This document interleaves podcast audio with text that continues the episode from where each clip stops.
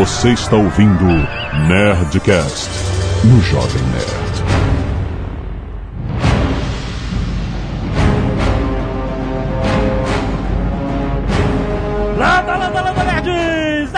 Alexandre Antônio Jovem Nerd, falta um minuto para meia-noite. Eduardo Spor, eu não sei como vai ser a terceira guerra mundial, mas sei como vai ser a quarta, com paus e pedras. Aqui é Blue Hand e Civispace em Paia Belo. Eita! Ah, é um ditado latino clássico. Tá bom. Aqui é o JP e acho que não adianta nem procurar trincheira por aqui que não vai dar em nada. Né? Você vai estar na trincheira.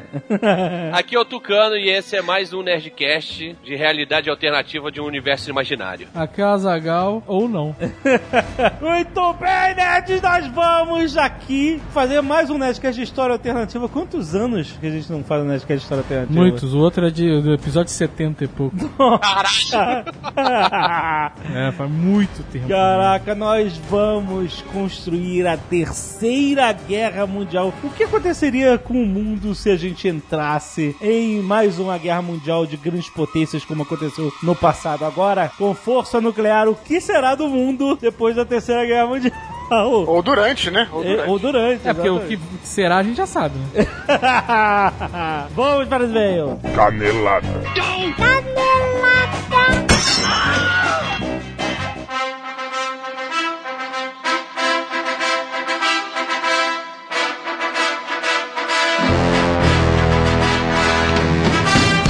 Muito bem, Zagal, vamos para mais uma semana de mês e caneladas ao Nerdcast.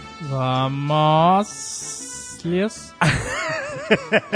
Muito bem, Azagal, estamos na Campus Party. Isso aí. Durante toda essa semana, a galera que foi lá. Estivemos lá durante toda a É, semana. tivemos durante toda a semana comandando o Submarino Ultimate Robot Combat! É isso aí. Mas, se você ainda não viu as estripulias que esses robôs afrontaram nesses três dias Exato. de combate épicos e metálicos, Exato. Ainda dá tempo. Exato. Só pra colocar você no contexto, na Campus Party, na área Open Campus, que é a área gratuita da Campus Party. Isso. Qualquer pessoa pode chegar lá e entrar lá. Isso, Tem o stand do submarino. isso. Nesse stand está montado a arena do URC Azagal. Isso aí. Onde 28 robôs estão se degladiando pela semana inteira e também fazendo demonstrações, que também temos Sim, outras não, coisas, drones, robôs mais leves, etc. Mas tá irado. O que acontece? Todos esses robôs são feitos por equipes de estudantes de engenharia, de robótica, de mecatrônica, de tudo. A galera se junta, faz uma equipe, alguns deles têm patrocinadores e tal, muito Sim, maneiro. sim. E eles montam uns robôs que valem até 30 mil reais, maluco. Toma aí. E esse ano, cara, foi a segunda edição que a gente fez com o Submarino na Campus Party do RC. Eles levaram 28 robôs, cara, de três categorias animais de pesos diferentes, né? Que os robôs Na verdade, são categorias robóticas. Né? Verdade. E agora, Zagal? Se você está ouvindo esse Nerdcast na sexta-feira, Exato. até uma hora da tarde, Dá. ainda dá tempo de você pegar a luta de sexta-feira, que vai acontecer de uma às cinco da tarde. Certo. Max, se você já passou desse horário, ou se você está ouvindo esse programa sábado de manhã, aí dá tempo de pegar a grande final. Exatamente. Que vai acontecer de meio-dia às quatro da tarde deste sábado, dia 7 de fevereiro de 2015. Isso, exatamente. E com a presença magnânima de Sr. K! Isso, durante todos os dias de URC, nós tivemos a presença de Web Celebs. Sim, É, nossos amigos Cauê Moura, os irmãos Castro, o pessoal da MRG, o Luba, o Nome Gusta, a Lúlia, a Natália Crosser e o Johnny Cage estiveram por lá, cada um apadrinhando a sua equipe Exato. de robots. Exato. Eles estão também aí na final, caso o robô deles tenha chegado na final. Exato. Mas, além dessa rapaziada, nós temos a presença do Sr. K como host. Olha, vai ser bonito. Pra assistir a, a peleja final, que vai ser emocionante pra cacete. Certo? Não se esquece, de meio-dia às quatro da tarde deste sábado. sábado. Não perca. Vai lá, cara, vai lá que vai ser foda. E não deixe de também visitar o hot site da Campus Party É do, claro. do Submarino, que tem ofertas de produtos, tem tudo a ver com a Campus Party, certo? Ainda dá pra você no hot site descolar um lugar VIP. Tenta lá, Lá na arena. Exato, vai ser muito maneiro. Então não deixe de ver a final do Submarino Ultimate Robot Combat com a gente na Campus Party 2015.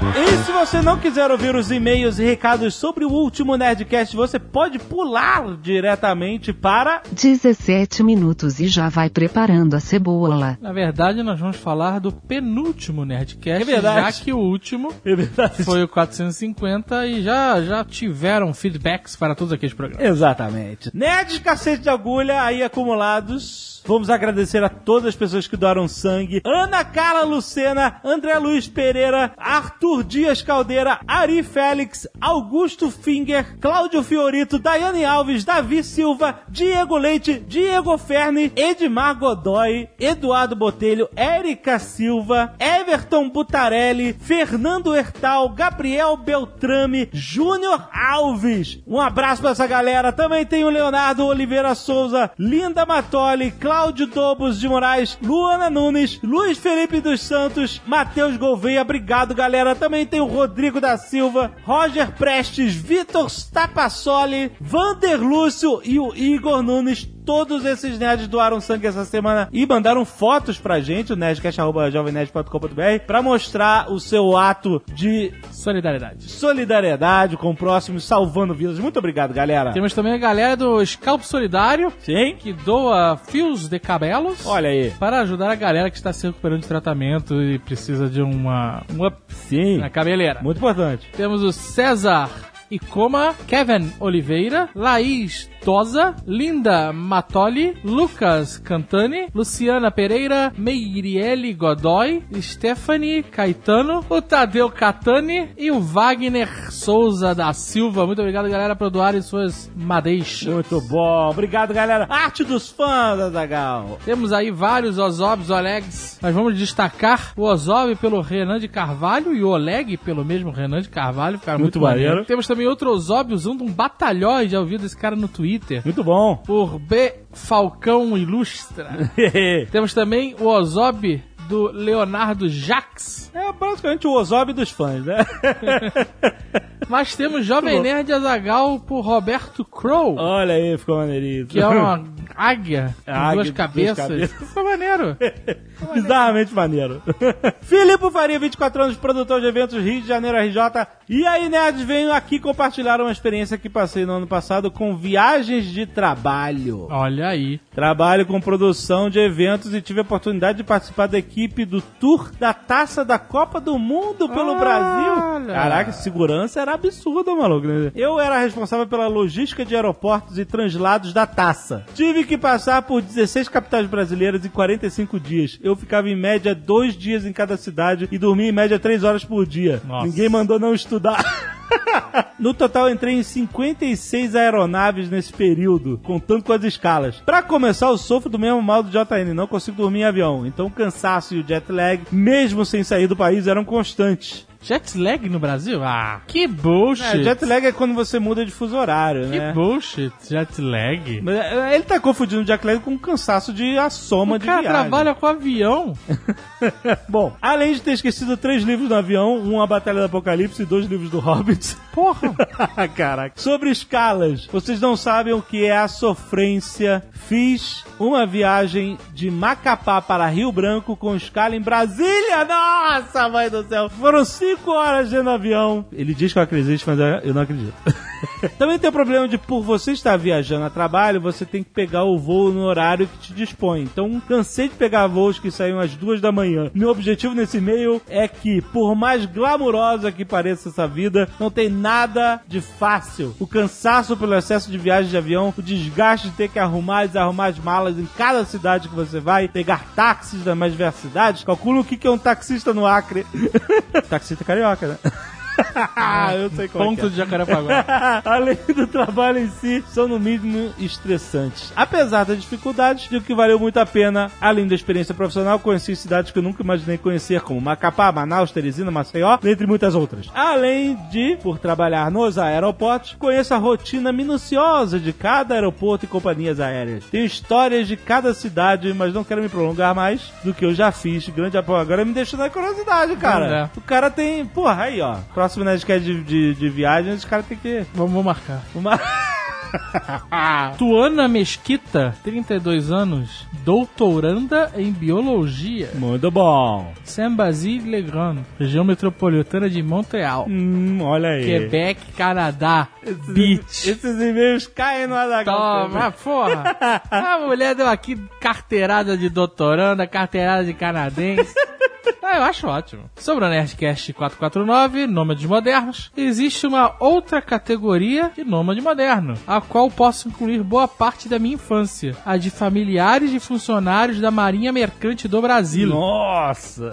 E eu incluo aqui familiares de militares, Militares, do Brasil, que costumam mudar Mud- bastante. Mudam bastante. Quando eu era criança, diz ela, meu pai passava por volta de dois anos viajando pelo mundo e passava quatro a seis meses em casa de férias depois. Caramba, que vida louca. A única solução que nós tínhamos para não passar tanto tempo longe era embarcar junto nesta aventura. Nossa. Nos anos 80 era bem mais fácil convencer as escolas a me dar todas as tarefas do ano escolar e aplicar todas as provas assim que o navio estivesse de volta ao Brasil. Caraca. Meu irmão, 14 anos mais novo, não teve a mesma sorte. Olha aí. Caraca, eu, eu- eu- eu não entendo muito bem essa de marinha mercante. Eu sei que existe e tal. Mas o que, que é isso? Um castigo?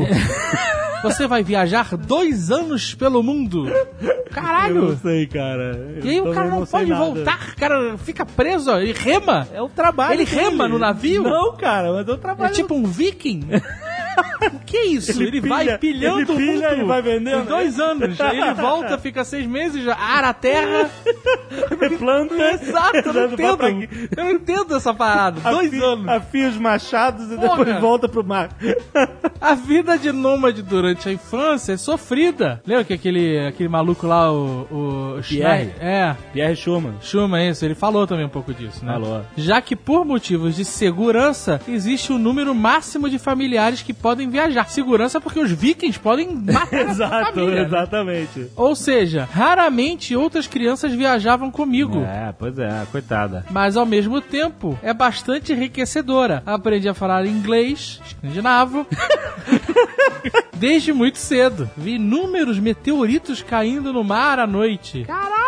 Caraca, que maneiro. Isso é maneiro. Uma das imagens mais lindas que existe. Que irado. Vi baleias e golfinhos acompanhando o navio em sua trajetória. Pesquei tubarões e arraias. Que legal. Andava de bicicleta no convés do navio. Uma volta completa contabilizava 3 km de acordo com meu pai. Caraca, o navio. Então é aquele navio. Mercante. mer- é, gigante. Eu não sei, eu não sei. Caraca, maluco. Aprendi a fazer origami com um japonês de verdade, naturalizado brasileiro. E passamos por inúmeras tempestades terríveis no meio do oceano. A volta e meia desses vídeos desses navios de transporte, ou Aham. mercantes, não sei, Aham. que o mar tá engolindo o navio e os caras estão rindo. No... Tô rindo, na-. Caraca. Caraca, maluca, mas ela tem muita história pra contar, cara. Que irado. Essa que... tá muito mais interessante que o maluco de cima que ficou reclamando de viajar no Brasil.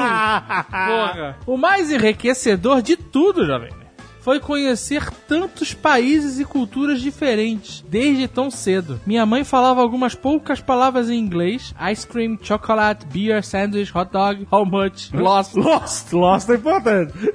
Mas isso nunca nos impediu de sair do navio nos portos para conhecer os famosos pontos turísticos, enquanto seu pai matava os aldeões. Exato.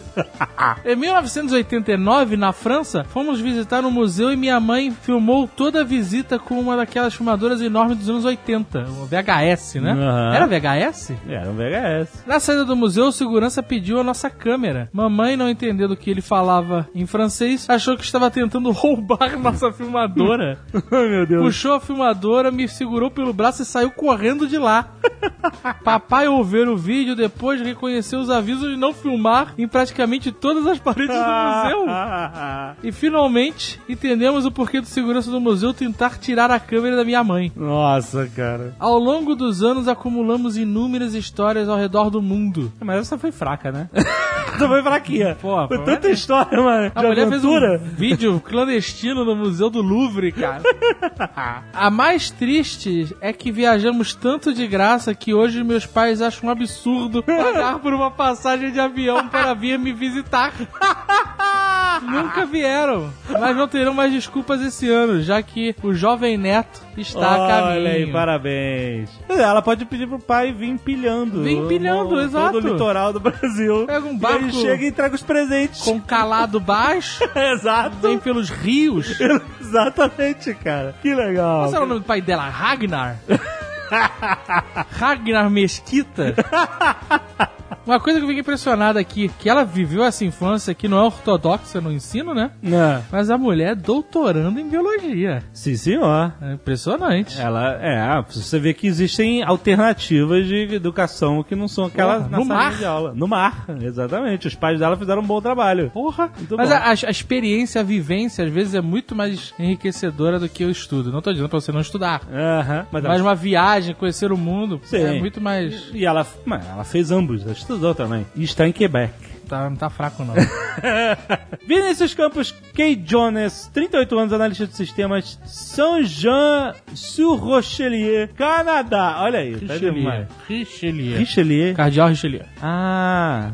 Esse cara a gente leu o e-mail pra- dele recentemente, Kay Jones. K. Jones? Quem é o K. Jones? É, a gente leu um e-mail dele. Leu o e-mail dele? Ah. Olá, galera. Gostei bastante do Nerdcast de Nômades Modernos, com o qual me identifiquei bastante. Moro em Quebec, onde o François... Aí, a Tuane tá lá. Casada com netos nascendo. É verdade. é verdade. Com netos, ela tá nascendo netos. Nascendo os netos do pai viking dela. Moro no Quebec, onde o francês falado tem um sotaque particular, no nível quando os nativos daqui vão à França, os franceses não entendem. Enfim, quando cheguei, havia estudado um pouco de francês no Brasil, tinha uma noção básica e estava ávido para praticá-lo. No segundo dia aqui, fui em uma loja comprar um computador. Entrei, a loja gigante, achando que vendia eletrônicos, perguntei ao funcionário. Aí me fudeu. Ele Quero ver o Jovem Nerd. ele escreveu em francês: Je veux acheter un ordinateur. Ordenateur. Eu, ordenateur. Eu quero comprar um computador. O cara olhou pra mim, balbuciou alguma coisa, não entendi. Perguntei novamente, dessa vez gesticulando a digitação com os dedinhos saltitantes. O cara olhou pra mim, balbuciou alguma coisa novamente. E eu não entendi de novo. Aí eu fiz o switch pro inglês. Começou a falar inglês. I want to buy a computer. Ainda com os dedinhos saltitantes. O cara olhou pra mim e falou em voz alta: I don't work here. que história escrota. Ai, ai, essa vida difícil de nômade e imigrante. A propósito, a loja se chama Canadian Tire e vende tudo menos computador. Excelente.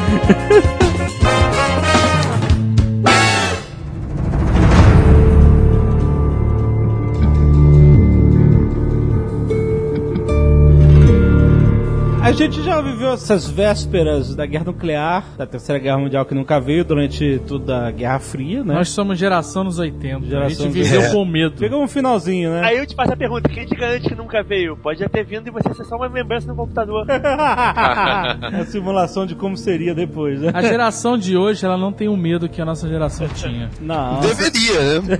Não tem, não tem. Não tem medo de guerra nuclear, não tem medo do plantão da Globo, não tem medo de AIDS, não tem medo de nada, mano. Os caras são. Tudo tem cura pros caras. Cara, Eu o tô plantão medo aqui no Globo- Brasil. No mundo, no mundo a galera agora tem mais medo de terrorismo. É, Ah, agora sim. o terrorismo é um medo. Mas daqui a pouco eles esquecem esse medo, cara. medo da bomba era mais forte do que o medo do terrorismo. Também acho. O medo da bomba era real. Pois é. Não, não, não é. Os dois são reais. O, o medo da bomba nuclear é coletivo e o do terrorismo é mais pessoal. Cara, a, a bomba... Você pode ser morto num, num ataque terrorista. No esbarro. Você vai estar comendo macarrão no esbarro e explodir, mano. A, a bomba Mas a- nuclear a era não acabar, vai acabar com a era acabar com o planeta, É. né? Que É. Era lenda, mas tudo bem. A gente É acreditava. você não ter pra onde fugir, é você não, não ter pra onde se esconder, você vai morrer de não importa o que você faça. Tem que comer cebola, comer cebola, Pois comer é. cebola. Então, pra representar isso, a gente tinha o relógio do Doomsday Clock, o relógio do Apocalipse, como é que é? O relógio... É, é o relógio- é o relógio do fim do mundo pra gente em português, né? Batalha do Apocalipse. Bota o somzinho de registrador aí. Tem no ótimo, né? Ele aparece muito no Ótimo, mas, mas É. o que é exatamente o, No, no Pacific Rim eles têm também uma espécie de relógio desse. o Doomsday Clock? É uma espécie. que era o relógio que marcava, né, as aparições dos Ah, Kaijus. ah, sim. Mas o Doomsday Clock é, é uma, um relógio simbólico. que representava a tensão. Exato. E a meia-noite era, simbolizava guerra. Simboliza, ainda tem, ainda tem. Ainda existe, né? É, a é. meia-noite simboliza guerra nuclear total, é isso. Fudeu. Meia-noite é o fim do mundo, É o fim do assim. mundo, exatamente. E Eu eles. nunca entendi muito qual é desse relógio. Não, ele, entendi. ele é só uma forma de você mostrar o perigo que a gente tá Mas não correndo. faz sentido, sabe por quê? Ah. O relógio não para, o relógio não volta. Não, mas eu sei, mas é por isso que ele é Volta, simbólico. claro que só. volta. Não, claro que não volta. Ele cara. volta, o relógio volta. Mas então, esse que é o problema, Claro não é o relógio parado. Não, o tempo não volta, mas qualquer relógio volta. É, mas aí. boa! Boa, É, mas cara! ele, ele fazia o quê? Ele pulava meia-noite, então? Ele ficava ali faltando um minuto pra meia-noite direto, sabe? Não, é? o relógio tá parado, o relógio não se move. olha ele só, ele é uma o índice- distância pra meia-noite. O índice do relógio, na verdade, ele só são os 10 últimos minutos, de 11h50 até meia-noite. Isso. Não, não, não, não. É, é sim, sim. Como é que ele já chegou a 17? 17. Não, não é- são os últimos 10 minutos não, já teve atraso de 17 minutos. Em É, 91 só- ele chegou a 17 É. minutos. É, 1500 ele tava marcando uma da manhã. Não tinha risco nenhum de acabar o planeta. Não, quando teve o, o- o- os Estados Unidos e a, a União Soviética assinaram o Tratado de Redução de Armamentos, ele foi pra 17. Aqui no meu tá 23 e 43. Tu tem um relógio do Apocalipse na sua no, pu- casa. no punho direito, no punho direito, então. Os 17 são 17 minutos pra meia-noite, Tucano. Isso. Então, É. então, os 23 e 43, é isso que eu tô dizendo. Ah, sim, é verdade. Vai. é verdade, é verdade. Tá certo. Eu Olha acho que só. a gente, a gente tinha que inventar uma outra parada. Eu acho que não. não Mas olha só, a única- a única- A balança, a balança do Apocalipse. Não, mas é Isso aí é a versão bonitinha das código, o código de cores do NORAD. Você pode inventar qualquer escala, mas o relógio é fácil de você entender porque você sabe como funciona o Mas relógio. o relógio não dá medo. Claro que dá medo. Não dá medo. Você tem medo de relógio? Porra, lógico, velho. Como é que a bomba explode, cara? É sempre contagem regressiva. O relógio vai indo até ficar zero. Hum, E aí explode. Sabe o que, que dá medo? O relógio que tem cuco. Porque quem tem cuco tem medo.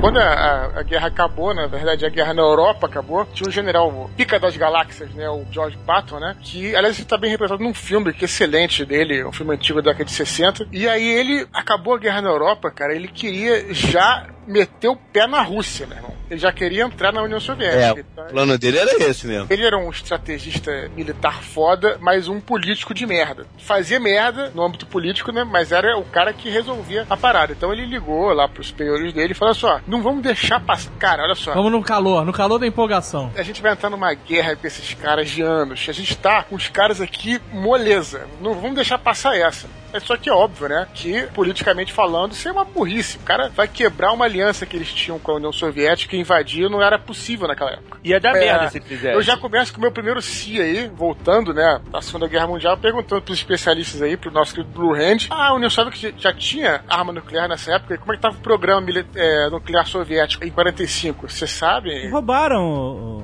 o- o- Não tinha. Logo depois que acabou a guerra, o casal Rosenthal vendeu as armas pros russos. Isso. Foi um, um dos últimos a ser executados por crime de traição. E os russos fizeram o primeiro teste pouco tempo depois. Então os russos tinham bombas já. As bombas russas ainda não eram grande coisa, mas a americana também era uma merda. Então não- o nível de bomba dos dois era, era bem próximo. E os russos desenvolveram o foguete bem mais rápido que os americanos. Os russos Foguete intercontinental que você tá dizendo. é, não, e o foguete no geral, porque o que, que rolou? Quando a a Alemanha perdeu a guerra, começou a disputa de quem pega mais tecnologia nazista. Os americanos cagaram e conseguiram pegar o Von Braun e os cientistas. Mas os russos pegaram Doha, os russos pegaram a montanha onde era fabricado os foguetes. Então os russos tinham. Os foguetes que estavam sendo fabricados e a galera que fazia. Então os russos podiam não entender muito bem como é que aquela merda funcionava, mas eles tinham os foguetes pra funcionar. Então rapidinho os, os cientistas russos desmontaram a parada e, e pegaram mais ou menos como é que a parada funcionava. Então eles, eles tiveram um bom passo na frente com essa história. Só pra galera saber, o mais perto que o relógio do juízo final chegou na meia-noite foi em 53. Chegou a dois minutos da meia-noite. E isso é, é, é- isso é a música do Iron Maiden, Two Minutes to Midnight. É por causa disso, exatamente explicando isso. Mano, na Guerra da Coreia? É, não, foi quando os Estados Unidos anunciou que ia começar a projetar a bomba de hidrogênio e os russos testaram a bomba de hidrogênio e a bomba de hidrogênio é aquele monstro, né, cara? e aí foi o mais perto que o relógio chegou da, da meia-noite. Uhum. E depois ele começou a voltar. né? Eu achava que era na crise dos mísseis cubanos, mas Eu não também foi. achava Não, que isso cubano. Porque Não. o cara que faz atualização tava de férias nessa época. Não, foi, não foi atualizado em 62. Olha, em 2012 ele estava a 5 minutos da meia-noite. Ameaça nuclear pra gente coisar. América do Sul, ninguém. É, a gente já falou em outro Nerdcast quem tem a bomba. A Coreia do Norte a gente já viu o que, que eles podem fazer, né? A Coreia do Norte tem bombas. As bombas da Coreia do Norte e nada são parentes próximos. Por quê, cara? Todo mundo desconfia que a Coreia do Norte tem um tipo de bomba que é o mesmo tipo usado em, usado em Hiroshima, que é a mais fácil de construir. Sim, é uma bomba útil, é óbvio, ela explodiu a cidade, lá todo mundo viu, mas ela é uma tampa do tamanho de um bonde. Então ela não é muito boa pra botar em foguetes. Como ela é muito grande, se você botar ela num foguete, ou ela vai ser com pouca capacidade, ou o foguete vai ser uma porra gigantesca, com pouco lugar pra botar combustível. Significa que ele não vai muito longe. É, mas na verdade a bomba da Coreia do Norte ela não precisa ir longe, ela precisa chegar na Coreia do Sul, né? É, pois é, ela, ela foi feita pra isso. Isso nem de missa, bota um cara com a bicicleta e pronto. Ela tá catapulta. Não dá por causa do peso dela, eles vão ter que lançar no avião. O Japão é um alvo em potencial Japão, pra eles. E eles sabem disso, né? O Japão oficialmente não tem bomba, na prática tem bomba americana em Okinawa. O Japão ele poderia se defender facilmente, sabia? O Japão vende mais fralda pra adulto do que pra criança. é, uma, é uma verdade. Eles estão com produção massiva de É. fraldas. Isso é uma verdade. Isso é outro dia. Vende mais fralda pra adulto do que pra criança. E não é pra velho. Mas, não, não, não, você tá distorcendo. Vende na sex shop. Tu ah, fala Não, não. A reportagem é porque 25% que agora da todo velho população- se caga e se mija. 25% da população do Japão é de acima Mas de um monte de 65 velho anos. usa fralda. Você perguntou pra ele já? 65 anos, hoje em dia, também não é velho, não, cara. Velho que usa Ah, fralda com só. aquela bunda do, do Howard, do Super Pato, sabe qual é? Eles falaram que tá nascendo pouca gente. Eu- A parada é a seguinte: quando se os caras lançarem a bomba contra o Japão, é só eles fazerem um, uma- um colchão de fralda. A bomba bate e volta. Toim. Sacou? Piadinha. Foi muito ruim essa, foi muito ruim. Nossa, É que eu queria falar das fraldas, tava me Que incomodando. É, merda. eu sei. Eu vi que tu ficou perplexo.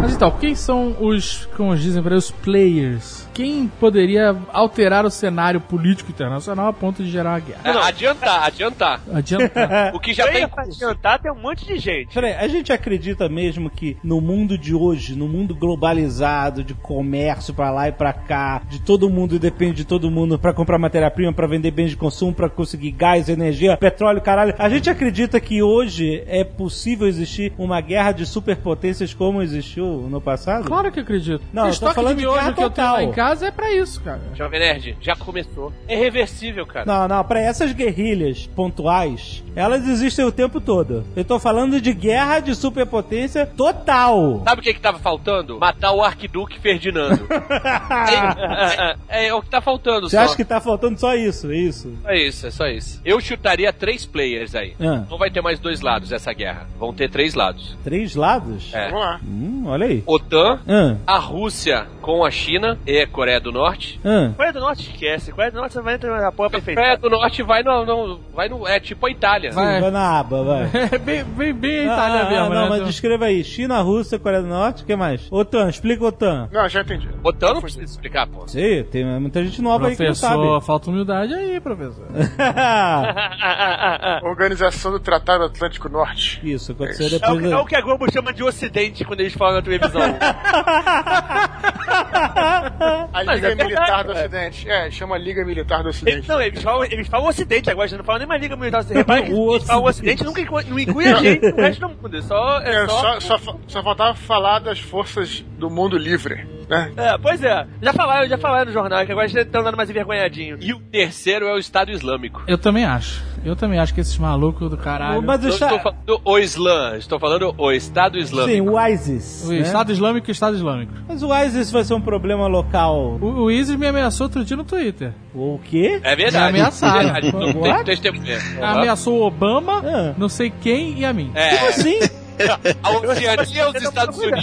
Ah, tá. Não, não. Estava citado o Azagal lá. É verdade. Aí o tweet, em árabe. To all the world, ISIS will not lose if Allah accept our work. Arroba Barack Obama, arroba Michelle Obama, arroba Salman Alodá, arroba Kazim, arroba Azagal. Que porra é essa, cara? Eu não sei, Que cara. Eu não é sei. esse, cara? Eu não sei. L, L4BEEB, arroba, né? É assustador, cara, essa porra. Por que? Do nada, Azagal? O que você falou? Eu Você não falou- falei nada. Eu não, eu não fiz nada. Eu só falei que ISIS era Estado Islâmico e Estado Islâmico. Eu só falei isso. E ó, eu vou te falar, tu tá aí perto de Foz de Iguaçu, hein, cara. E aí você entra no perfil dos caras só tem tweet em árabe, maluco. Caralho! Aí a galera começou a mandar no tweet assim, por favor, terrorista, não, não faça nada com a Zagal, ele é um cara legal. Caralho! Aí ele começou a linkar o, o Cid e fala, Cid, é você que tá fazendo isso? Então o Cid, não, pô, eu não tô fazendo nada. Aí eu falei, Cid, me ajuda, cara. Eu já tô te ajudando não fazendo nada.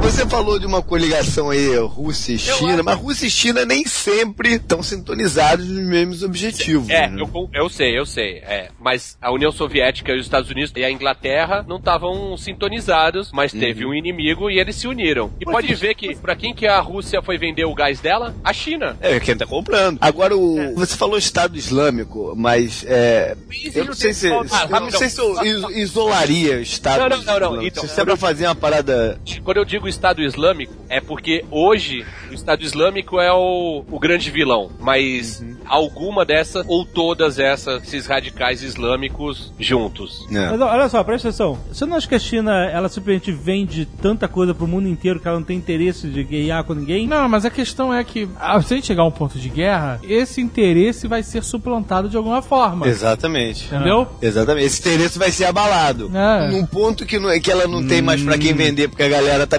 consumindo, os recursos da galera tá consumindo para outras coisas, ela vai ter que apertar pra algum outro lado, né? Eu E acho aí- que a China, a China jamais começaria uma guerra. Começaria não, mas ela pode reagir. Eu vejo eles participando, mas não vejo eles começando. Não vejo eles começando. Sabe não. uma forma que eles poderiam começar? Se eles invadissem Taiwan na marra. Ah, eles não têm mais essa vontade, não. Já Talvez é, não tenha, talvez não tenha, mas se essa, essa seria uma forma Não, essa deles aí é uma- começarem. Isso aí é uma enrabada. É Então um... eu acho que vai começar com a invasão da Ucrânia, como já foi, na, já foi a Crimeia, Cara. já foi a Crimeia, já foi o leste da Se Ucrânia. o Putin invadir a Ucrânia, acabou a OTAN. Vou te dizer por quê. O Putin falou, O Putin, vai invadir a, que a- a Ucrânia e nada vai acontecer. Porque Não, nenhum. o Putin, o Putin chegou e falou que a dissolução da União Soviética foi um erro histórico. Aham. E aí ele, ele vai lá e invade a Ucrânia e nada acontece. Quando ele percebe que nada acontece, aí fudeu que vai Bielorrússia, vai Geórgia, a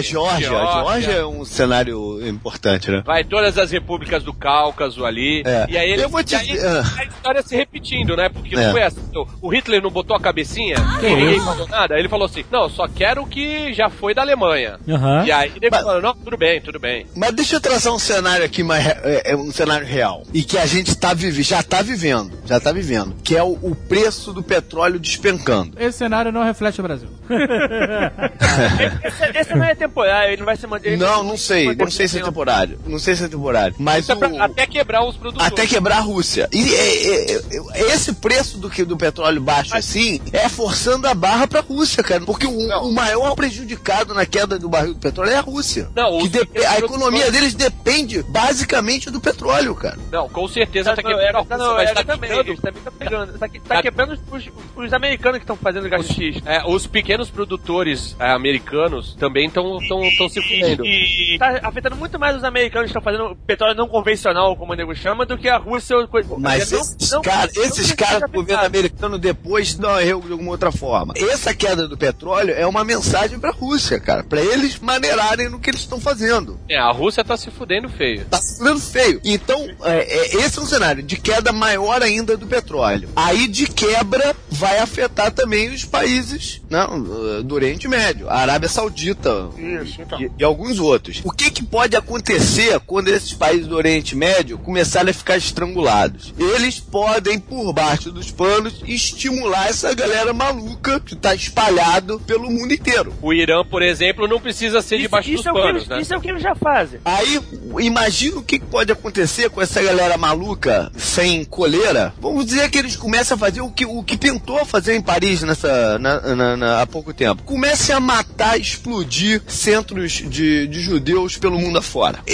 Caras não, oficialmente vão estar dizendo, ó, não, não, não temos nada com isso. Onde pode se formar algum núcleo forte de terrorismo oficializado? Na África. A galera Já pode tem. migrar pra África. Já tem. Já tem Vai que- bastante na Líbia, então agora... Exatamente. Os Estados Unidos, ou OTAN, não vai bombardear o Oriente Médio. Mas de repente pode bombardear a África. Vai que Já- já bombardeia. bombardeando. Já estão bombardeando. Dá pra dar uma Vai que bombardeia alguns lugares da África que são altamente estratégicos pra China. E aí a China, para com essa porra. Lembrando aqui que a China tá comprando terreno na África A China tá comprando tudo na Não, África. comprando tudo. pra, pra transformar É. no novo parque industrial. Então é realmente é factível. Vai que os caras. é, A China fala, para com essa porra, e nego não para porque tá pros- pressionado por Israel, tá vendo eh, gente ser morto pelo mundo inteiro, e outras circunstâncias e nego não para. E aí tu tem a merda no ventilador. E aí eu acho que a primeira ação militar aí dos Estados Unidos pode ser a invasão do Irã, eu acho. Porque o Estado Islâmico tá ali do lado. E o Irã é alvo fácil, cara, pra isso. Até porque os Estados Unidos já tiveram lá e tudo mais. Então pode ser o início O Irã é fácil de Se justificar, né? justificar e de invadir. Não, e não. É fácil, vários é por isso- motivos. Mas é isso- base, mas isso é base, precisa- É base pro combate contra o Estado Islâmico, que tá Mas isso precisa- encostado, cara. A próxima eleição nos Estados Unidos tem que perder os democratas e entrar os republicanos. Ah, mas isso, isso é grande chance, com certeza. Isso já vai acontecer. Não essa última eleição que elegeu o Congresso mais republicano, isso tem nada a ver, porque eh, normalmente essas re- re-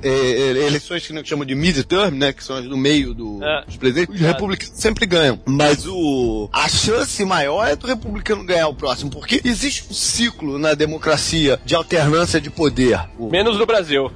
não, no Brasil também, mas o, no- na democracia americana isso vem de muito tempo, essa, essa alternância, que é altamente saudável, né, pra democracia. Então a grande chance é realmente o Partido Republicano, ganhar, que é mais belicoso e que protege interesses diferentes do democratas, ganha a eleição. Mas calma aí, vocês falaram de duas frentes aí. Falaram primeiro de uma invasão à Ucrânia, a Rússia querendo restabelecer a União Soviética, certo? Tá. E de outro lado temos os países árabes que vão ser estrangulados pelo barril de petróleo barato e que de alguma forma vão Retaliar. retaliar, né? Vão fazer alguma parada. Isso já aconteceu nos anos 70, quando eles fizeram um embar lá um Fizeram o cartel. um cartel, né, que fudeu os Estados Unidos e tal, não sei o quê. Mas hoje não, não aconteceria de novo esse, exatamente essa mesma coisa, A né? dependência tá um pouco menor hoje em dia, mas ainda teria problema. Ainda mais se eles conseguirem convencer a Venezuela a, a ativamente participar do cartel. A Venezuela participa do cartel, mas hoje em dia eles produzem o que interessa porque eles querem dinheiro. Mas vamos supor que a Venezuela participe do cartel por ideologia. A gente tá criando um novo cartel, é isso? Vamos supor que os caras façam um cartel. Porque o que impede deles fazerem um cartel? A Venezuela acabou de vender a cueca pra China, cara. Ela vai. A produção dela já deve estar toda comprometida pra China até 2225. É, Até perguntaram pro Ricardo Amorim se esse dinheiro da China se dá uma sobrevida pra Venezuela. Não, qualquer coisa que deixe o Maduro mais tempo no poder vai piorar a Venezuela, não vai so- dar sobrevida.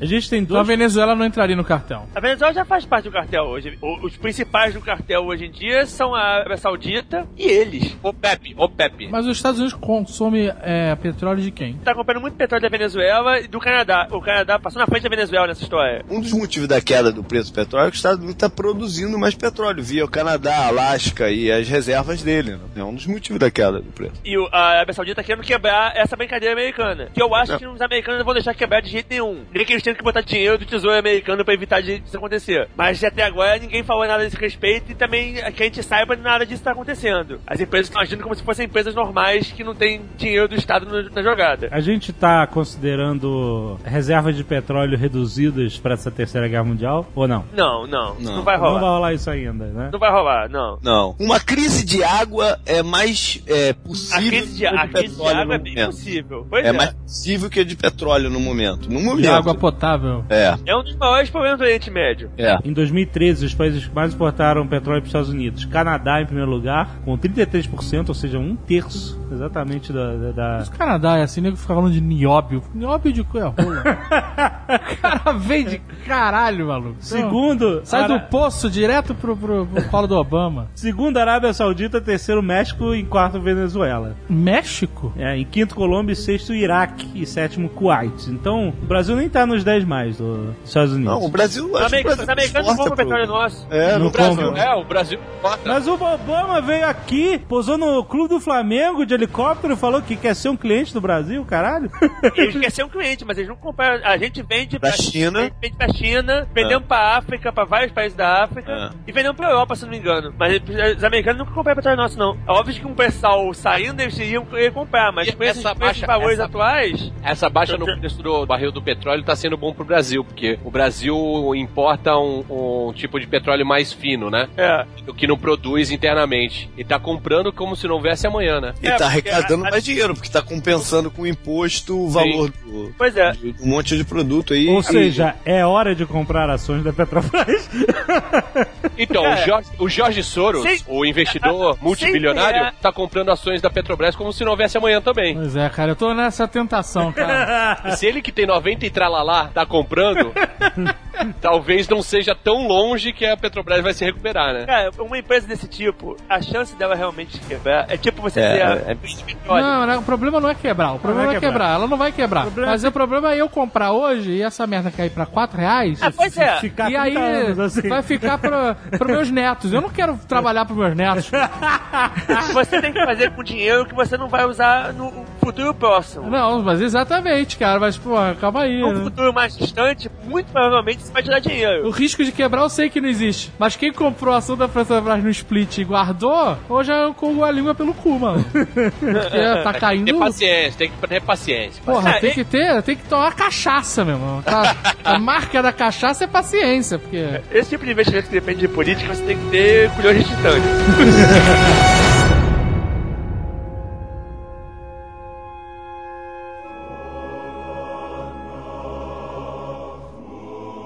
Voltando pra guerra, a Rússia já invadiu o que eles queriam. Talvez eles até invadissem o resto da Ucrânia, mas não é bem isso que eles querem. Não digo que não vai acontecer, mas não é muito bem esse a vontade. E se eles invadirem o resto da Ucrânia, vai ficar por isso mesmo, porque ninguém da OTAN vai querer botar tropa e gente pra morrer por causa de Ucrânia. Vai pegar malzão com os aliados baixos da OTAN, que são os outros países que entraram agora, que é a Lituânia, a Letônia, não sei o quê, porque vão se achar largados, mas na verdade eles são largados mesmo, eles são o grupo B. O grupo A não vai Caraca, o grupo A não dura realidade. É, a França vai querer botar tropa no chão pra morrer por causa de Ucrânia? Não vai. A Suécia Ah, depe depende, depende. por causa de Ucrânia? Depende, depende. Tem um monte de descendentes de colonizados lá na frente que eles gostariam de botar tropa no chão, cara. Então, olha aí. Botar tropa no chão numa guerra dessa significa botar o cu na reta de tomar bomba atômica. Ninguém Não, mas botar acontece, acontece isso, É. o Blue Hand, é o que eu falei. Eles vão invadir a Ucrânia e não vão fazer nada militarmente. Mas é, vai recrudescer vai as, as sanções. Aí eles vão invadir a Armênia, Geórgia, Bielorrússia. Até a hora que o nego vai falar assim: caralho, fudeu, velho. Eles estão. A vista de invasão do Putin, se, se- digamos que eu sou o Putin e vou fazer a vista de invasão. Invadir a Ucrânia, a Ucrânia não tem muita lógica, mas vai porque tem o. Tem a passagem do gasoduto, pô. E o território é fértil, é interessante. É, os cereais também, né? É, a Geórgia, a Geórgia já é quase invadida por eles, mas a Geórgia não precisa invadir. A Geórgia vai ser igual a Áustria na Segunda Guerra Mundial. A Geórgia vai gritar somos duas. Vão invadir o, o Afeganistão finalmente. Ah, não vão não. Isso é uma roubada que eles não querem. Isso aí. É, é, isso eles aprenderam. Isso eles aprenderam. Pra lá eles não voltam. Ó, sabe o que falaram também? Quando a Alemanha perdeu a Primeira Guerra Mundial, o nego falou assim: eles aprenderam a lição. Não, mas, a- Mas não tem muito ganho o Afeganistão, cara. O Afeganistão não tem ganho nenhum pra eles fazerem ali. O ganho é É que tem, é o mesmo ganho que eles queriam 30 anos atrás. gasoduto, mas gasoduto não, não, não, não compensa. né? Pensa Nessa- mais. É. Compensa menos ainda. Então você tá falando, a gente tá falando aqui de uma invasão russa na Europa Oriental ali e mais, mais abaixo. Não, Oriental não. O, Ucrânia, Geórgia Não, e não, e Não, não, não, não, não. Isso vai, isso vai começar, Randy. Vai ser só o começo. Ele vai gostar. é- O que é psicopata? É psicopata ele. Ele vai, ele vai indo. Ele bem. não é tão psicopata assim não, cara. Ele não é tão psicopata não. Gente pra caralho.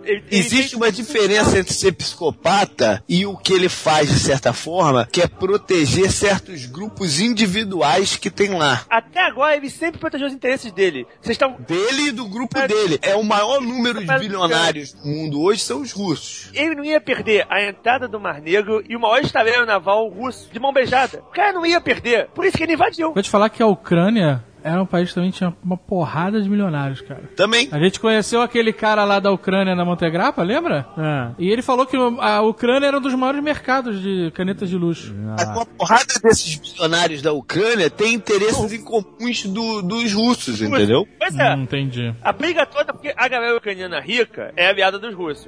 O, a população no geral quer virar europeia. Só que os ricos não se interessam com isso. E a briga foi toda essa. Da galera querendo ir pro lado europeu e os, ru- os ricos falando, não, não, europeu não, porra. O russo é que, o russo é que garante o meu. E quem tá do outro lado do Mar Negro, que é super aliado dos Estados Unidos eh, historicamente, é a Turquia. Ela é da OTAN, na verdade. Sim, sim, é OTAN. É, a gente tá colocando OTAN. Mas que faz fronteira com o Irã, faz fronteira com a Síria e com o Iraque, onde tá rolando. A Turquia é um aliado safado. Por exemplo, quando teve a guerra do Iraque, os americanos tiveram que abrir um monte de concessão pra eles, pra eles deixarem os americanos voarem por lá. Eles são aliados, eles Não, são não. aliados Não era, não era pra voar. Eles, os americanos queriam fazer base lá. Base terrestre, eles não, não fizeram, mas Não tiveram depois fizeram, negociado com o espaço aéreo, é. Eles conseguiram negociar os espaço aéreo. Os, os turcos não tinham liberado nem o espaço aéreo, nem o reabastecimento. Eles não podiam... Estados Unidos tinha a base da Turquia na época da, da guerra dos mísseis cubanos. Tanto que foi a. Tiveram que tirar a base de lá. Mas nessa época a Turquia tinha bem menos poder de barganha do que teve depois que acabou a Guerra Fria. Aham. Acabou a Guerra Fria, as bases americanas encolheram pra caramba. Então, mas você não acha então que a OTAN usaria a Turquia como base de uma invasão ao Irã? Não porque a Turquia não ia deixar. Um dos motivos é que nego sabe que uma hora os americanos sairiam de lá. E aí neguinho ia se virar pra ele. Que foi você mesmo que deixou, deixou. Eles não vão invadir o Irã, eles não tem nenhum motivo pra eles terem raiva do Irã. A Turquia, como país, não tem nenhum motivo pra eles terem guerra com o Irã, não Então, tem nenhum interesse eu acho que isso que, talvez- que se bate. Ô, Blue Hand, eu acho que isso talvez seja um cenário atual, mas diante dessa escalada da violência, provavelmente a coisa Mesmo mudaria a- bastante. Né? Mesmo E assim, outra- e outra coisa, que a escala todo da violência tem não seu ia preço. pra Turquia. Todo mundo tem seu A escalada preço. da violência não ia entrar na Turquia. Os turcos, não, os turcos jamais iam entrar nessa história porque não, não- é do interesse deles. Os americanos talvez conseguiriam uma base pra invadir o Irã saindo da Arábia Saudita, porque aí sim, a briga é de cachorro grande. São dois lados do Islã que se, odeiam, são dois lados que acham que o outro tá errado. Então a, a Arábia Saudita botar pilha pros americanos invadirem e ajudar, isso rola. E rola agora e rola aí em qualquer futuro. Via Arábia Saudita, é isso? E a Arábia Saudita vi, via a base gigantesca da Arábia Saudita feita pelo Bin Laden. Dubai, Dubai vai acabar o paraíso de Dubai, é isso? Vai ter tanque de guerra naquela porra?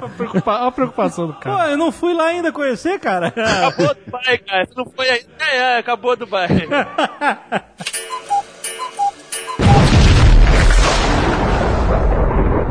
Mas então, aonde é que a OTAN entra? Entra via Emirados Árabes no Irã. Quer saber onde a ONU entra? A ONU não entra em nada, cara. Ah, cara, a ONU, a ONU não entra em nada. cara. A ONU não existe.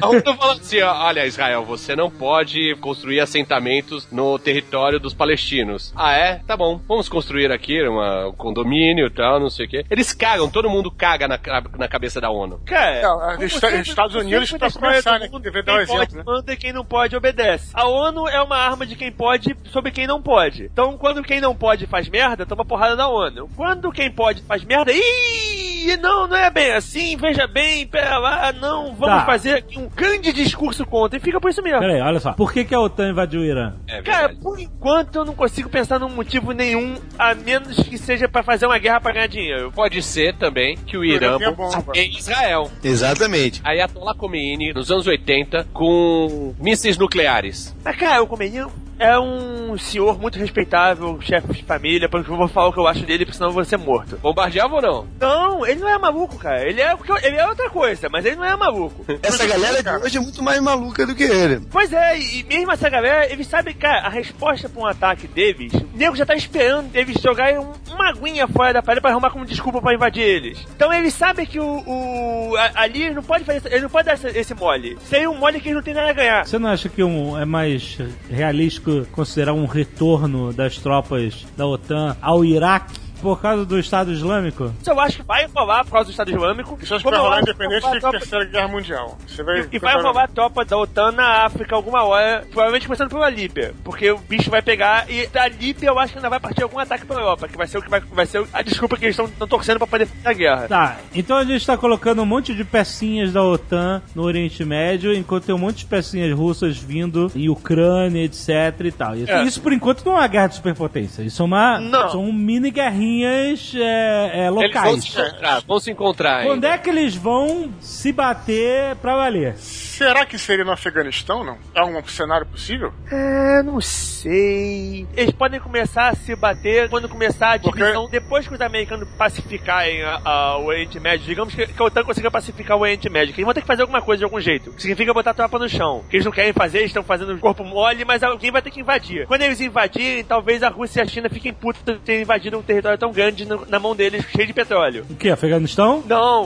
o- o território que o ISIS controla hoje em dia, que é basicamente a Síria inteira e um pedaço do Iraque. Não, não é a Síria inteira, pô. Ah, cara, é a, a parte de baixo. Não, mas é, não, é, não é nem um terço, pô. Mas o problema é o seguinte: a galera que não acabou de sair do Iraque, eles não perceberam que ia dar essa merda. Acho que sim, acho que perceberam, mas. Perceberam, mas na, época, na hora valia mais a pena politicamente ir embora do que ficar. Até porque, na verdade, quem tá morrendo não é o povo deles, então azeite, né? Esse é o pensamento direto do invasor. Que, quando você é o, é, o- é o conquistador, se você sair e todo mundo se matar, mas depois é o deles, não é não é você que tá morrendo. Mas e aí, cara? Quando é que. Quando é que começam as bombas nucleares? Como é que né? começa, é, como é que começa a porradaria? Que até agora não teve bomba, não teve nada. Bombas nucleares vai ser só no final.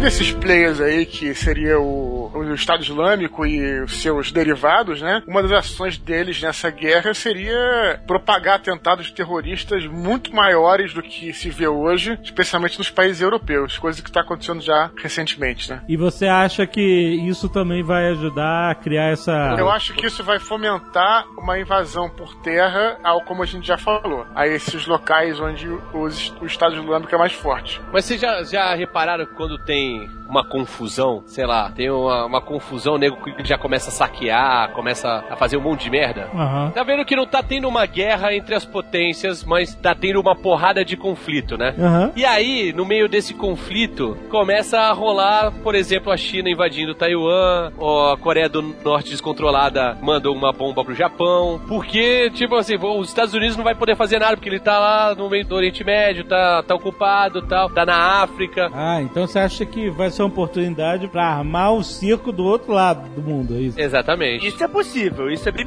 isso é bem Olha possível, ainda a mais Coreia- a, a a Coreia- Coreia do Norte. A Coreia O- do Sul, ela tem tantos mil tropas americanas estacionadas lá hoje, É. né? Provavelmente se essas tropas forem movidas para outra área, seria uma boa possibilidade da Coreia do Norte tentar invadir também, atravessar o paralelo. Supõe-se que existem bombas atômicas americanas na Coreia do Sul. Esse é um dos pontos que nunca foi confirmado de verdade, mas diz a lenda que existe bomba atômica americana na Coreia do Sul. Então, Ok. se os coreanos do Norte vierem, pode começar Agora, um de agora. brincadeira. Então Agora, pode é começar uma- as bombas aí. Uma chance de ter ativação de mísseis nucleares é se uma dessas potências que tem mísseis nucleares perceber que vai perder esses mísseis nucleares. Por exemplo, a Coreia do Norte nunca vai conseguir invadir a Coreia do Sul. É, não sozinha. Não sozinha, né? Não nesse cenário que a gente está É, mas, assim, mas se conseguisse e fosse tomar as Os bases nucleares americanas, aí iriam mandar uma bomba na Coreia do Norte. Porque é, é melhor explodir a Coreia do Norte do que perder essas bombas, né?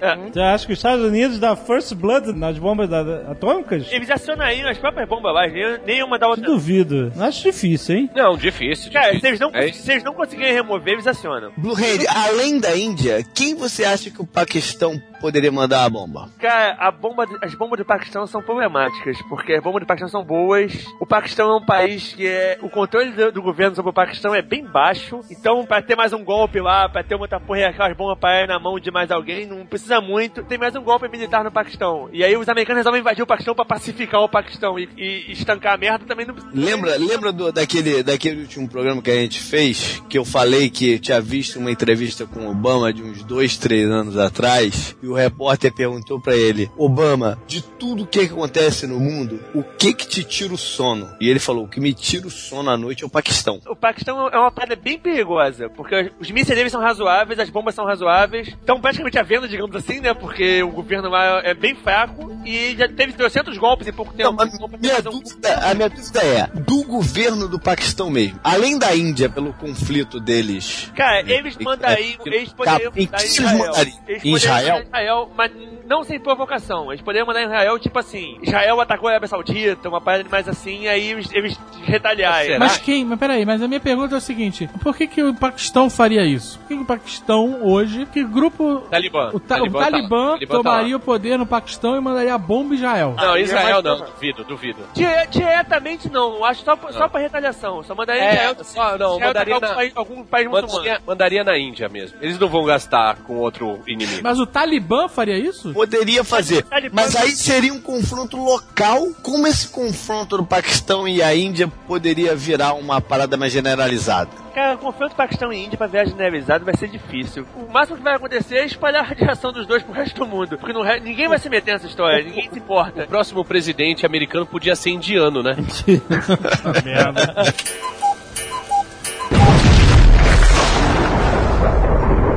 Essa expansão do Estado Islâmico, eles vão se contentar em ficar só no Iraque e na Síria? É o que eles querem, é ISIS. Na verdade, existe um desejo para um califado Eles querem fazer um Único. califado mundial. único de todo o Islã. Mas eles não têm esse cacife. Ainda? Não vão ter. É um Ô, cacife. Blue Hand, pera aí, rapidão. Por favor, ajuda a gente, cara. o Tucano quer acabar com essa merda toda, o Blue Hand fica arrumando dentro de, de, de pacificar o negócio. Eles podem disparar uma merda maior, mas a merda maior não vai ser eles. Eles podem causar uma briga entre os americanos e os russos, por exemplo, mas eles, o ISIS vai ser o, o babaca que atirou no, Fernando, no Francisco Ferdinando. Tipo, o cara atirou no que, ele, no que ele viu e pegou o que ele não viu, porque ele atirou no. matou o, o, du- arquiduque lá e criou uma guerra que não é que queria, não é isso. O cara tava preocupado com a Bósnia quando ele fez a parada. Aham. O ISIS seria uma parada desse tipo. O ISIS sozinho é nada. Eles podem, de repente, tropeçar numa guerra maior. Tá, mas os caras estão fazendo merda no Iraque, estão fazendo merda na Síria e tá todo mundo achando legal, tá todo mundo ignorando. O que, que eles precisam fazer pra mexer com o mundo? Pra nego falar, vamos intervir? Eles podem, por exemplo, reinvadir o, o, o Kuwait? Isso faria algum efeito? Isso faria diferença, isso faria merda, porque o, o Kuwait sempre foi o, o posto de petróleo mais amigo dos americanos. Ah, então, isso Apesar dos americanos cenário, né? comprarem quase nada do Kuwait hoje em dia. Mas eles não comprarem nada do Kuwait hoje em dia, porque quando o Iraque invadiu o Kuwait foi o motivo que o mundo queria pra fuder aquela merda, né? Foi todo mundo. Na época também, eles também não compravam quase nada do Kuwait, então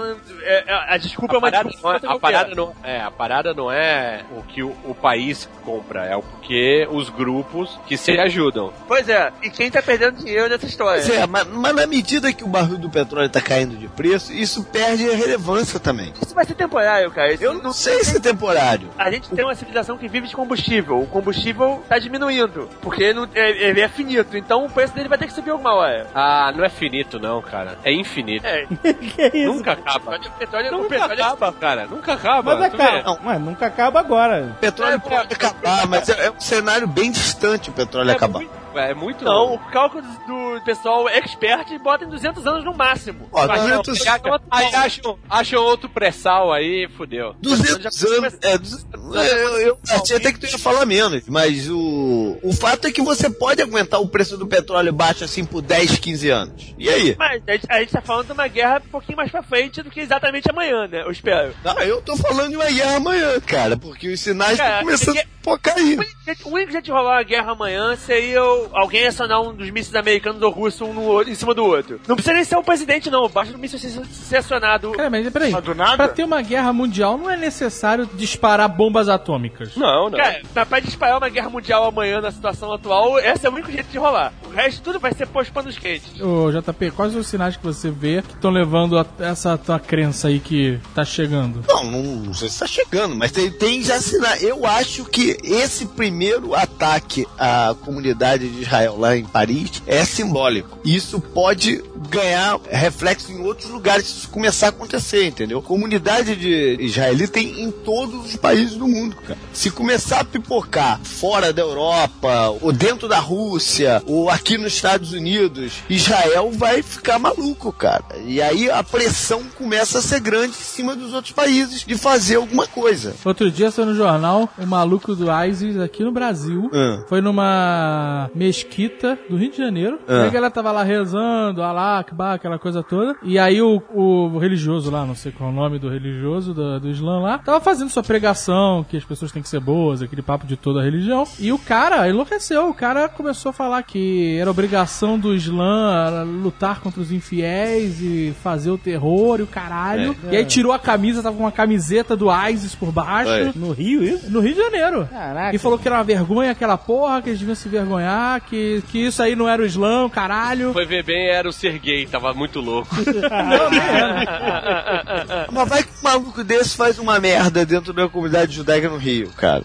Entendeu? Você começa a ter pontos isolados desses em vários lugares acontecendo. Não, o que me chamou a atenção nisso é que era um cara que, que era afiliado ao ISIS no Rio de Janeiro, que não tem nada a ver com uma história mundial, né? Bem isolado, pregando terrorismo, né? Porra, no Brasil, dentro do Rio de Janeiro. não é? É, Será que foi o mesmo que te, que te mandou o tweet, ô Zagal? Pode ser, pode ser. E eu não tenho nada contra os islãs, né? Já vou dizer logo. Eu sou amigo do Caio Moura, pô.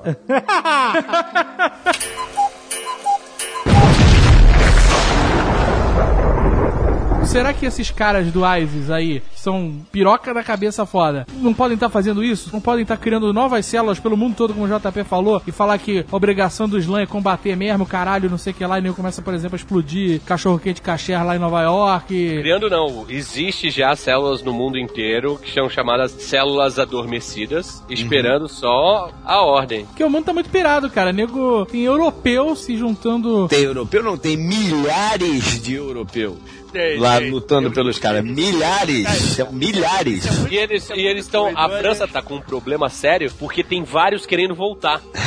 Vai, E aí eles não sabem o que fazer. Tipo, tem vários que estão presos, mas tem outros que a família tá entrando na justiça pra conseguir trazer de volta sem eles serem presos, tá ligado? Mas quem vai dizer que o cara não é um homeland da vida, né? Aham. Não, e os carinha foi achando que era um videogame a parada, que é assim que é o recrutamento deles, né? Nego não tem noção do que que é guerra, cara. Essa galera é tipo a gente mesmo. A gente, porra, nenhum de nós nunca viu uma guerra, a gente vê pela televisão. Não, e outra Então- coisa também, eles estavam reclamando porque eles estavam fazendo o trabalho braçal. Eles acharam que ia pegar rifle e ir pro campo de batalha, mas só que tem várias coisas que tem que fazer. E É, nego, nego- não tem nego treinamento nenhum, ia cara. ficar de Call of Duty. É, é, não tem treinamento nenhum, os caras estão tão carregando o corpo, estão fazendo uma, uma porrada de trabalho braçal, Nego lavando achou que é um jogo de Call of Duty live, é um live de Call of Duty, quando chegou lá não é bem assim que funciona. Isso é o caminho que a gente pode traçar como possível. Os jihadistas começarem a pressionar demais, né, de forma agressiva, o- os judeus, por exemplo, e Israel começar a pressionar os Estados Unidos, principalmente, a tomar uma atitude. É. Porque, por exemplo, na guerra do Iraque, o Iraque bombardeou Israel. Israel não pôde revidar, porque se revidasse ia virar uma porradaria generalizada. E o Saddam fez de propósito exatamente pra, Claro. causar isso. Por isso, Ele sabia que se, por se isso generalizasse essa porradaria ali, ia, ia tirar a pressão de cima dele. E por isso os Estados Unidos botou aqueles mísseis Patriot,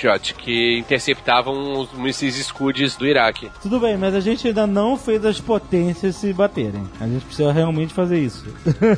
Até agora, a gente está ainda discutindo a invasão da, da Síria, do Iraque. Eu falei daquela parada de tá todo mundo louco, oba, Isso. e, Então, é daí e a que Coreia do ir. Norte ataca o Japão, ou a Coreia do Sul. E eu falei dessa pressão antiterrorismo fazer com que o, o- o- algum país do Ocidente, por exemplo, bombardeie algum país que seja aliado de China ou Rússia na África ou no, em algum lugar e force a mão desses caras também, entendeu? Eu acho que tem mais chance das potências começarem a se bater depois que a OTAN entrar no Oriente Médio com botas e invadir mesmo. Porque até agora o nego invade e sai, né? E a Rússia entra fácil na Polônia, né? O nego resolveu invadir de verdade o Oriente Médio pra pacificar aquilo e a Rússia e a China falam, ô, também quero. Vai dividir comigo, eu também, vai dividir comigo, eu também gosto. Mas vai abrindo caminho, né? Polônia, Bulgária, Hungria, Aí, aí eu vejo aí Chance. Não, então, aí, aí o que? A Alemanha entra de novo contra a Rússia ali, na fronteira? Vai, a Alemanha é OTAN. A OTAN, né? A Polônia, a Polônia também é. Sim. E um outro cenário maluco, mas não tão maluco assim, de um glitch. O glitch que eu quero dizer é o seguinte: a Rússia tá brincando desde o ano passado com algumas exercícios aéreos em lugares controlados pela OTAN. Vai que numa dessa nego bombardeie um caça russo que tá brincando por ali. Ou o contrário, a Rússia bombardeia um caça da OTAN que tá passando por algum outro lugar. Entendeu? Diz que foi por engano. Ué, aconteceu com aquele avião de passageiro, né? Que nego deu uma bomba no cara e aí, caralho. Acontece com o avião de passageiro. Mas isso acontece com um avião militar que tá fazendo alguma manobra por ali. Isso acontece muito e a gente não Isso já sabe. aconteceu várias vezes antes e, e ficou por isso mesmo. É, é. Inclusive já, já aconteceu até com arma nuclear, Volcanero. E, e eu teve que recuperar a arma. Tem que ser uma parada mais, uma parada mais tensa pra disparar um negócio desse. Vamos fazer o exercício de pensar no que que pode ser. Por isso que eu brinquei que o único jeito de fazer uma guerra direta com ele seria alguém disparar uma arma nuclear de uma das duas potências e, e cair na outra, efetivamente. Porque aí, mesmo que seja foi mal, foi sem querer, foi defeito do computador, Porque xingar a mãe já não faz diferença, né?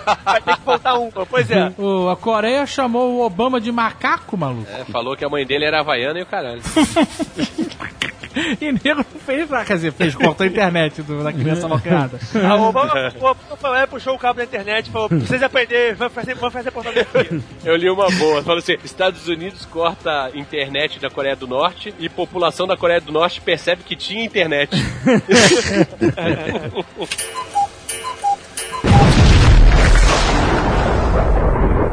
e se a Angela Merkel fosse assassinada? Caralho, Olha extremo. talvez. talvez isso fosse um. O russo? Sei lá, uma guarda-chuvada assim, de repente ela tomou. Aí virou um Não, hambúrguer e morre. Pé da, pé da merda tem que ser uma parada bem pública, tipo o cara gritar Vladimir Putin e dar testemunho nela. E ela não vai morrer direto, ela vai chegar lá no céu, tem chucrute e morreu. Mas tu sabe que eu acho uma parada dessa mais perigosa do que um atentado tipo 11 de setembro? Uma parada dessa aí dava uma merda legal. Porra, se alguém gritar Vladimir Putin. Pega um tiro na cabeça e dois no peito, cara. Eu acho que realmente é perigoso. É muito mais perigoso do que uma parada enorme igual um, um 11 de setembro. Porque uma parada igual um 11 de setembro, a galera já viu que os Estados Unidos conseguiu mobilizar a simpatia mundial de ir lá e dar porrada em quem teoricamente fez o negócio. Entendeu? Na verdade, a gente- a distribuiu porrada por aí, né? Porque. É, mas ini- a porrada inicial, ele teve apoio, ele teve a simpatia É. pra fazer isso, entendeu? Então, eu acho que uma parada gigante, igual foi o 11 de setembro, não move um conflito entre potências, entendeu? mas uma parada pequena não. pode. Mas uma parada assim, se o cara ainda por cima, se o cara foi ah, ex-agente da KGB, ou o cara foi um agente ativo da KGB, aí você pode ter uma brincadeira mais, mais maior. É, então temos aí a morte da Angela Merkel. Mas por que, como- que eu matar ela? Por que, que você. Tem um motivo específico, né? Porque. A Alemanha tá mandando armas pra Ucrânia. Pior que tá mesmo, então de repente até pode ser um bom motivo. É, e pra desestruturar ali a- a- o centro econômico europeu, né? Mas você acha que tirar ela daí desestrutura alguma coisa? Causa um rebuliço. É um rebuliço. Pois é, mas ela não é uma, uma figura assim, simbólica, assim, né? É sim, é. Porra, ela é, é. a dona da Europa, cara. É. Ela é toda da Europa. Ela a Alemanha ganhou, ganhou a Segunda Guerra Mundial agora e o não percebeu. Guerra aberta. E aí, quer dizer, tem que vir OTAN pra, pra Alemanha pra defender ali da Rússia, cara. E aí, porrada. E aí Ei, tá todo mundo se- fraco. Se, se, se alguém matou a Angela Merkel assim, dessa maneira, gritando Vladimir Putin, ninguém vai pra Alemanha defender a Alemanha. A Alemanha vai, vai pra cima da União Não, Soviética. mas vem aliar, vem, vem Não, aliado. vem os aliados juntos, já. A Rússia vai descer com os tanques na Alemanha, que é o que eles querem fazer desde 1940. É, É, mas, já. mas de contrapartida vai toda a Europa pra cima da Rússia. Vai, pois é. Sim, e aí a porrada começa aí, compadre. E Estados Unidos e o cacete. Aí estancou. Aí estancou a porrada. Sim, sim, porrada mesmo. Mas É. não rola- eu acho que não rola míssil. Não, não, sem bomba nuclear. Só porrada. Eu acho que vai rolar Seu umas táticas. Vai rolar uns táticas nuke no, no campo. E aí o que Não acontece vai, por- cara, porque o cara jogar uma bomba nuclear é startar a merda. Não, mas tática nuke não vai, vai rolar. Essa batalha foi feita pra ser feita com tática nuke. Todos os dois lados prepararam com isso. Eles vão lançar. Então, o campo de batalha é Polônia. É, né? É um corredor Todo polonês tá aí pra isso. Então estamos na Polônia, com uma guerra entre OTAN, Rússia e a China tá lá fazendo a merda dela. Depois de descer 5 mil tanques de um lado e mais uns 10 mil do outro, numa ex-Polônia, Aham. mais Tactical Nuke americana, mais Tactical Nuke russa, não vai sobrar muita coisa no meio do caminho. Mas aí a Rússia vai vir entrando pela Ucrânia, é isso? Pra cima da Polônia? Vai. Era o caminho original, imagino que eles vão continuar usando o mesmo plano dos anos 60. O Irã tá com quem nessa batalha aí? Eu acho que os islâmicos não estão com ninguém, meu irmão. Estão com eles. Não, com o Estado Islâmico. É expansão. Não, não. Se acontece isso, a Arábia Saudita invade o Irã. É, porque vai acontecer. Enquanto tiver rolando essa merda na Europa, vai dar uma cagada enorme no Oriente Médio também. A Arábia Saudita invade que é o sonho deles de acabar com o Irã e vai ser a melhor chance nos últimos 200 anos. Mas a Arábia Saudita é do lado dos americanos. Ou, Seria? oficialmente sim, né? A, a família real. O país, Não, sim. E o Irã não seria então uma boa base pra atacar a China? Mas a China ia estar do lado da Rússia nessa guerra? Sim, É, sim, é dessa. Provavelmente sim. Mesmo, mesmo a guerra tendo começado porque alguém deu três tiros na Angela Merkel e gritou Vladimir Putin, a China, ia entrar e falar, não, eu vou com a Rússia. é, sim. Inicialmente eu acho que não, mas quando a parada começar a se expandir, eu acho que sim. Mas não é porque ela tá a fim de ir lá pra Europa brigar, é porque ela tá querendo se expandir ali no Sudeste Asiático, entendeu? Pois é, eu acho que ela vai, ela- ela vai aproveitar essa chance para se expandir. É esse cenário que aconteceu na Segunda Guerra Mundial, né? Exato.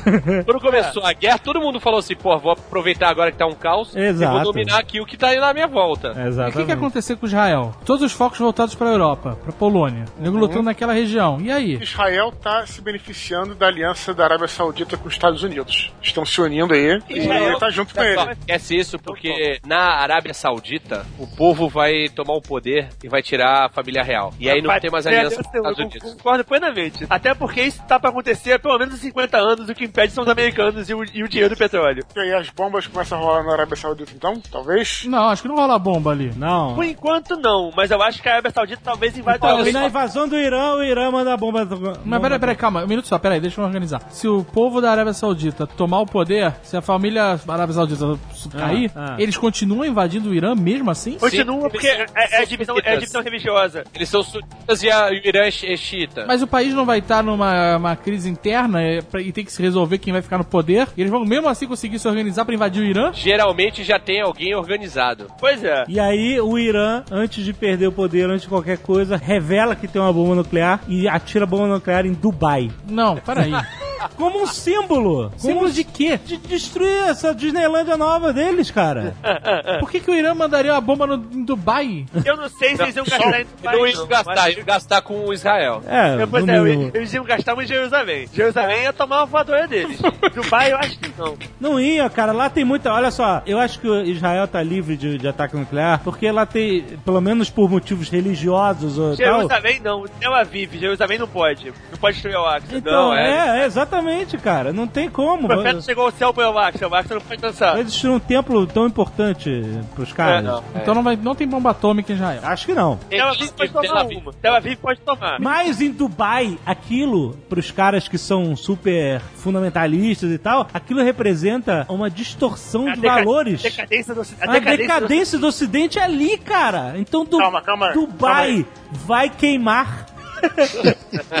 Não vai, porque é ouro. O Dubai vai derreter. Não vai queimar, vai derreter. Vai ser que nem o, o Hobbit.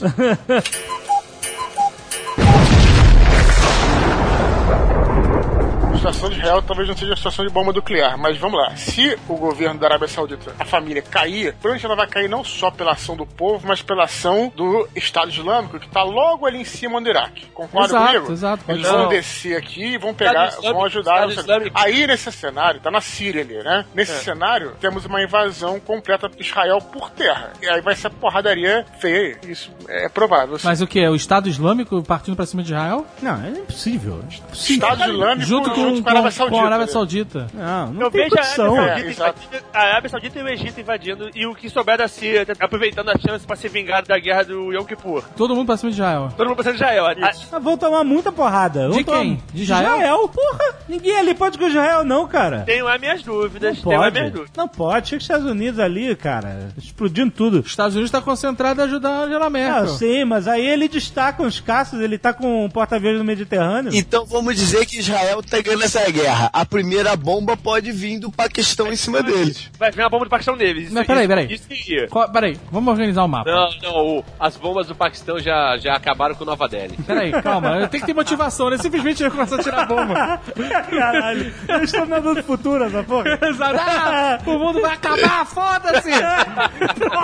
O Paquistão mandar uma em Tel Aviv pra defender os irmãos muçulmanos é, é bem Não, provável. calma, olha só, calma só. A gente tá tendo um conflito na Polônia entre Rússia, China. A Polônia não acabou, cara. O confronto vai ser na Alemanha mesmo. Esquece Polônia que a Polônia dança de primeira uma semana. Mas o- a Polônia vai virar o No Man's Land, cara. Vai, a guerra é na Você Alemanha. acha que vai chegar perto de Berlim antes de, de dar. Acho que não vai chegar. Vai ser guerra antes. de- Provável, Bem provável. Tá bom, ok. Mas Então a é gente a Angela, só porque a Angela Merkel morreu. Então a gente tem uma guerra na, na Alemanha. A gente tem uma guerra na Ale- Alemanha, OTAN, vamos chamar OTAN. assim. É, OTAN. Ocidente. O Ocidente. contra, contra Putin e a China. E aí a gente tem um outro conflito em outro lado que é Arábia Saudita do povo, Iraque, Síria e Egito pra cima de Israel. É esse, são esses os conflitos. É. É isso que tá acontecendo até E aí, então. sabe o que vai acontecer? Israel vai expandir mais ainda suas fronteiras no final dessa guerra. É o que sempre acontece, né? o que sempre acontece, exatamente. Isso está acontecendo outras vezes por causa do apoio americano. Se os americanos mas estiverem é- ocupados numa guerra grande assim, de repente não vai ter apoio pra poder Porque não. a gente tá falando de um confronto ali em cima, a gente não tá falando de guerra no Kuwait. Então você acha que esse A confronto... gente tá falando de um confronto aqui em cima de Rússia e China. Não, calma, a China não tá A na China, Europa. a China não tá na guerra ainda porque ela tem 7 milhões de batalhões caminhando ainda. ainda, não, ainda não chegaram. A China não tá, na, não tá na Europa, a China tá lá no Sudeste Asiático. A China tá invadindo o Vietnã, Laos e Camboja ali, anexando Não existe mais Sudeste Asiático, existe É. China. Exato. É, já invadiu o Vietnã, Laos, Camboja e Tailândia, já veio tudo China. Exato. E as Coreias? E as Coreias? Sabe quando a OTAN vai brigar com a China, enfrentar a China? Só quando eles invadirem a Austrália. Eu não sei se a China chega aí e tentar invadir a Austrália diretamente de prima, não. Acho que eles iam primeiro pegar ali E, Singapura. peraí, a China, a China não vai passar, partir pra cima da Coreia? Coreia do Sul, sim. Você não acha que ia ter um joint venture da Coreia do Norte, China contra a Coreia do Sul? Não, ia perder, ia Ia, perder ia. muito tempo a China Não, não ia perder tempo, não, ia sim. Ia. Então vai, então bota isso. Então o Japão entra lá, os Estados Unidos vem desse lado também. O Japão com um cu apertadíssimo. O Japão que entrar pra atacar a China direto. Frau- com fraldas geriátricas. Olha apoio só. americano ou não, né? Vem Estados Unidos e Commonwealth junto com o Japão pra Coreia. É isso. Então a gente ia ter um outro conflito. É, isso é uma guerra mundial. Isso, a gente ia ter um outro conflito nesse mapa que a gente tá montando. É. A gente ia ter o conflito nas Coreias. Não, não. É o mesmo conflito, outro front. é, outro front. Ah, outro front, desculpa, obrigado, obrigado. O front seria em Vladivostok. A gente tem um front na Coreia do Sul, onde Japão, Coreia do Sul e Estados Unidos lutam contra a China. Não, Japão, Coreia do Sul, Estados Unidos, Commonwealth, vem, vem Nova Zelândia e Austrália junto. A OTAN de novo, a Austrália É. faz parte da OTAN. vem, não, então, mas vem essa galera tudo. A do Nova aí. Zelândia não vai nem fudendo. Vai. Não vai. Vai, vamos mandar, manda 30 mil maores. Tava na Terra Maori. manda tudo que é maori pra guerra. E a Índia penderia pra que lado? Pende pros Estados Unidos, né? Não. Sim. E aí que tá, já sei, pode. Olha só, olha só. Tive uma iluminação agora, cara. Não vamos usar o mapa que a gente já tá montando. Deixa o conflito como tá. Calma, o Paquistão bombardeia a Índia e os Estados Unidos vai em defesa da Índia, porque senão eles não têm call center, brother.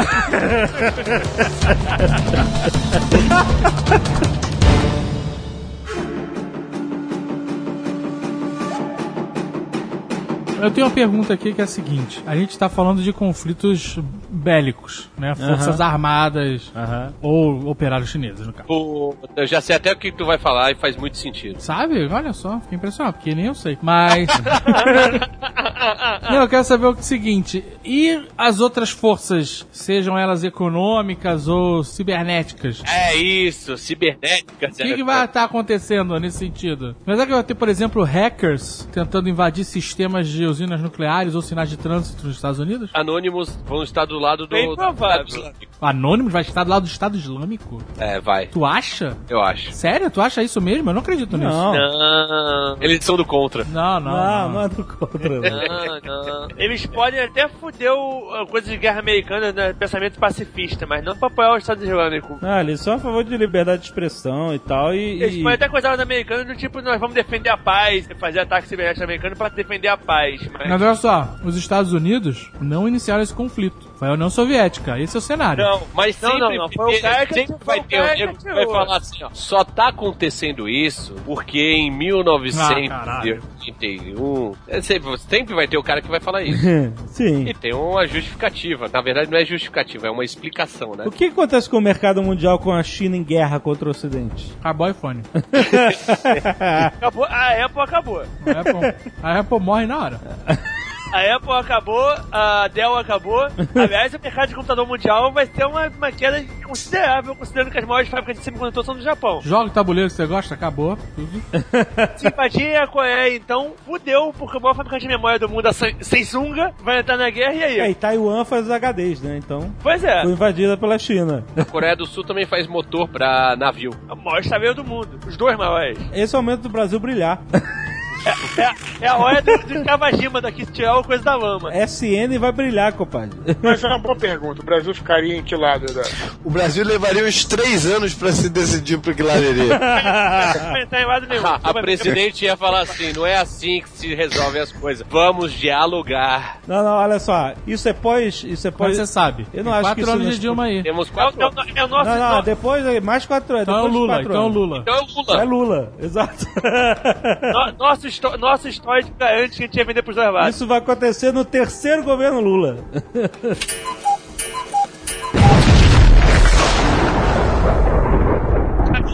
América do Sul inteira ia ganhar dinheiro como eles ganharam nas, nas duas outras guerras, vendendo pra todo mundo. Quando a parada já tiver decidido quem é que vai ganhar, talvez a gente entre no lado de quem vai ganhar.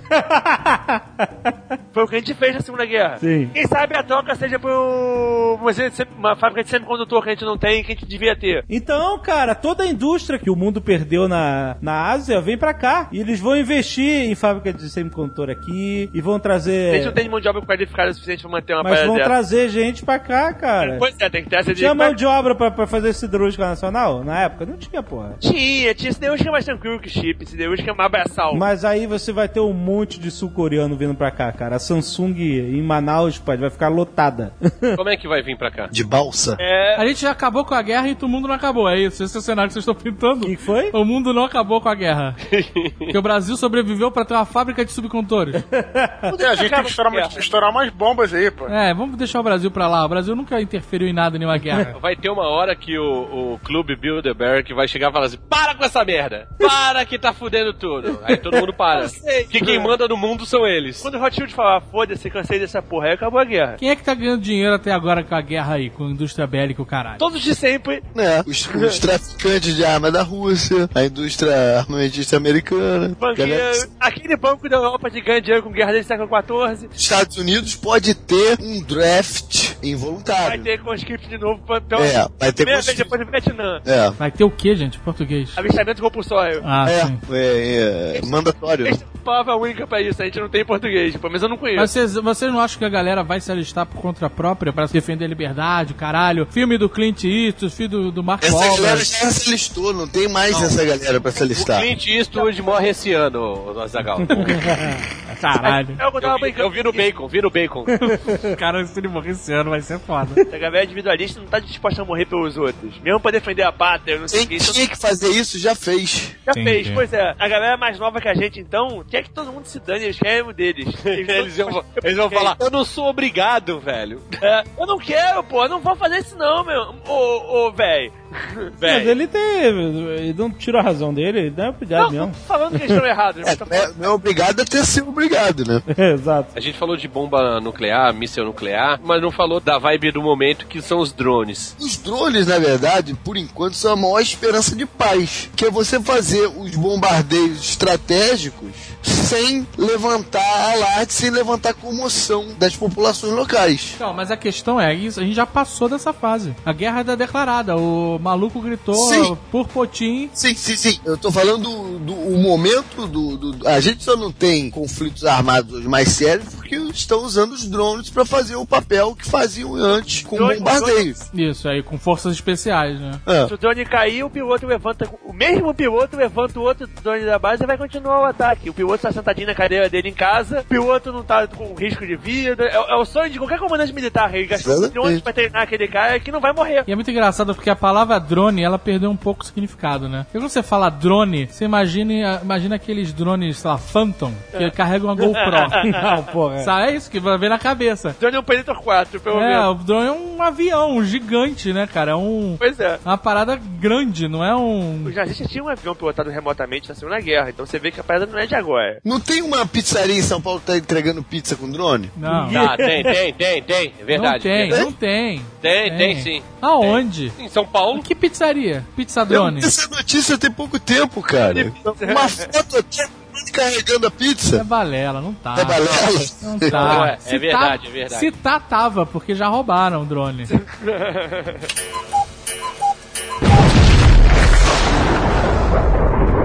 Nesse mapa desse conflito, qual é a posição do Paquistão e qual é a posição da Índia? Eles simplesmente vão se atacar porque eles enlouqueceram? Não, o Paquistão vai invadir a Caxemira, que é deles. É é deles porque eles querem. E a Índia disse que não, não é, É, não, tá todo eu mundo. primeiro. Vê a China invadindo Vietnã, Laos. Vietnã, que isso? Isso não existe mais, isso agora é província da China. É, então vamos invadir a Caxemira também. Eu penso, o a pessoal que fabrica Papa Mundi tá enchendo o rabo de ganhar dinheiro fazendo mapa novo. Então o Brasil vai fazer o quê? Vai invadir o Paraguai? Porque tá todo mundo invadindo alguma Não, coisa. O Brasil vai ficar naquela, cara. O que que eu faço? Não faz isso, rapaz. Eu vou, vou, vou mandar o navio aí. O Brasil vai vender pra todo mundo como ele fez em todas as guerras, cara. Em todas as guerras a gente ganhou dinheiro vendendo pra todo mundo. A gente não, né? Mas a galera de sempre ganhou dinheiro vendendo pra todo mundo. Vendendo pro seu lado. A Argentina vai sair do buraco vendendo comida pra todo mundo, como eles, saíram- como eles ficaram milionários na Primeira Guerra Mundial.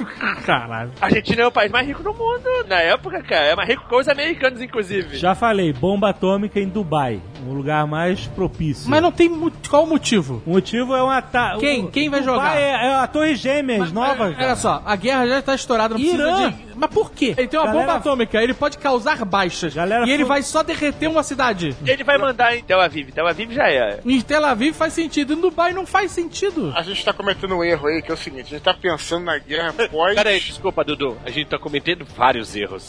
Não, escuta. Grosseiros. Sentido, calma, calma, cara. Nesse sentido que eu vou falar agora. A gente tem que entender que uma guerra é o seguinte, tá pensando na guerra, o modelo da guerra é a partir de 45, cara. A gente não tá pensando no modelo da guerra clássica, que era o que precisa ter pra ter uma guerra nuclear, que é o seguinte, todo mundo tá com seu território. Tá a Rússia lá, a China aqui, a OTAN colar. Beleza. Pra alguém vencer essa guerra, vai ser preciso avançar através do território inimigo. Em algum momento isso vai ser preciso. Ou a OTAN ir até Moscou, ou então o Pacto de Varsóvia barra União Soviética, como a gente chama aí, China, e até Washington. Uma hora isso vai ter que acontecer. E aí, quando isso acontecer, que começam as bombas nucleares, né? Que seria o único jeito. Agora, se a gente pensar só nesse deixa disso, que é tipo o Jovem Nerd com os poros quentes, né? não, fica aí com a Ucrânia, fica aí com a Turquia e tal. Não é um cenário que a gente tá propondo. Não, cara. mas não tem ficar aí. No cenário que a gente tá traçando, Moscou já passou por cima da Polônia e tá na fronteira da Alemanha. Alguém vai ter que entrar na União Soviética, cara. Alguém vai ter que tomar a capital, porque é isso que é guerra mesmo. A gente tá com medo de fazer essa projeção, entendeu? Bom, a Rússia consegue então invadir a Alemanha ou não? Consegue. Consegue? Consegue. A Rússia deve parar na fronteira da Alemanha, mais pra dentro ali, Suíça e companhia. Ah, mas depois, depois. Eu quero saber É. da porrada ali. Mas ela entra na Alemanha. Vai- não vai ser fácil, não, mas ela entra na Tá, Alemanha. então deixa eu começar. Então aí começa a guerra atômica. Eu vou falar por quê. Se a Rússia chegou na Alemanha e os- os Estados Unidos está lutando no Japão, ali embaixo, contra a China, na Coreia, os Estados Unidos vai atacar a Rússia por trás. Vai, Não, mas não só isso. Por Vladivostok, vai entrar por Vladivostok. é o caminho mais Mas curto. antes, peraí, peraí, Alasca. Alasca, Vladivostok, né? É possível. Antes, antes dos Estados Unidos at- atacar a Rússia ele, pelo onde você falou, lá pelo Japão, é o seguinte: a situação na Alemanha já foi além dos Balcãs, já foi além da Europa Oriental e tudo mais. Então, o que acontece? A Rússia está muito forte. Quando é que começa a guerra nuclear? não, não. Ataques de mísseis nucleares americanos, não necessariamente a Moscou ainda, mas a centros industriais russos, para impedir que a indústria russa continue, né, se alimentando e continue tendo produção bélica para continuar esse ataque. Mas esse ataque é americano ou é europeu? Ou é, é- é francês ou. ou- OTAN, ou- OTAN. OTAN, é. Então, se eles fizerem isso, os russos vão devolver aniquilando o país, Londres e meio oeste americano inteiro. Aí desenhou o cenário. Aí faz sentido jogar a bomba, não é só simplesmente derreter uma cidade. Entendeu? É que a gente tá com medo, a gente tá com medo de jogar a bomba porque a gente pensa assim, ah, vamos jogar bomba em Moscou. Não, a a bomba é uma necessidade, ela não pode ser jogada aleatoriamente. Então é através desses centros industriais, centros de produção, A cidades. não ser na mão de um maluco. E aí entra o Paquistão.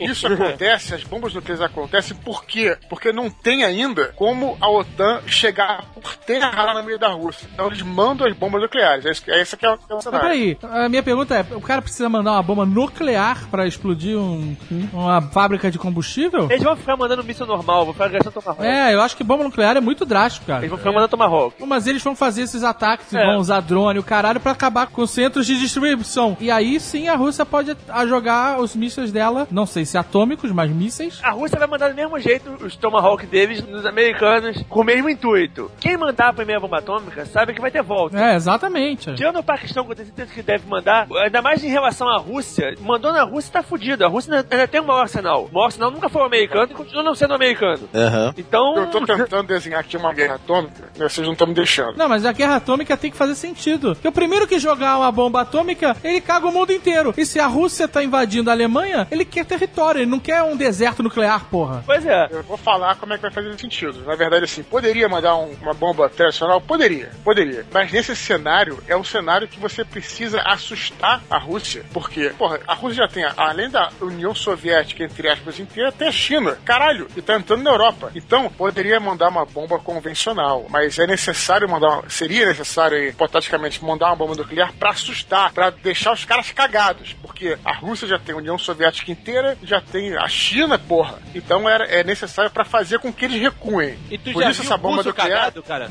É. Tu já viu o russo com medo? Os caras foram na Alemanha e deram tiro na Angela Merkel, cara. O medo funciona muito mais no sentido contrário do que nesse. Eu acho que mandar essa bomba na Rússia é você startar a merda. Aí fudeu. Aí realmente o nego pode mandar a bomba no Dubai, pode mandar a puta que pariu, que aí foda-se. Aí acabou. Você mandou uma bomba nuclear na Rússia e é a retaliação imediata, cara. Quando dizem que o Brasil é o país do futuro, é por causa disso. Todo mundo vai se explodir e vai sobrar o Brasil que já entrou na guerra.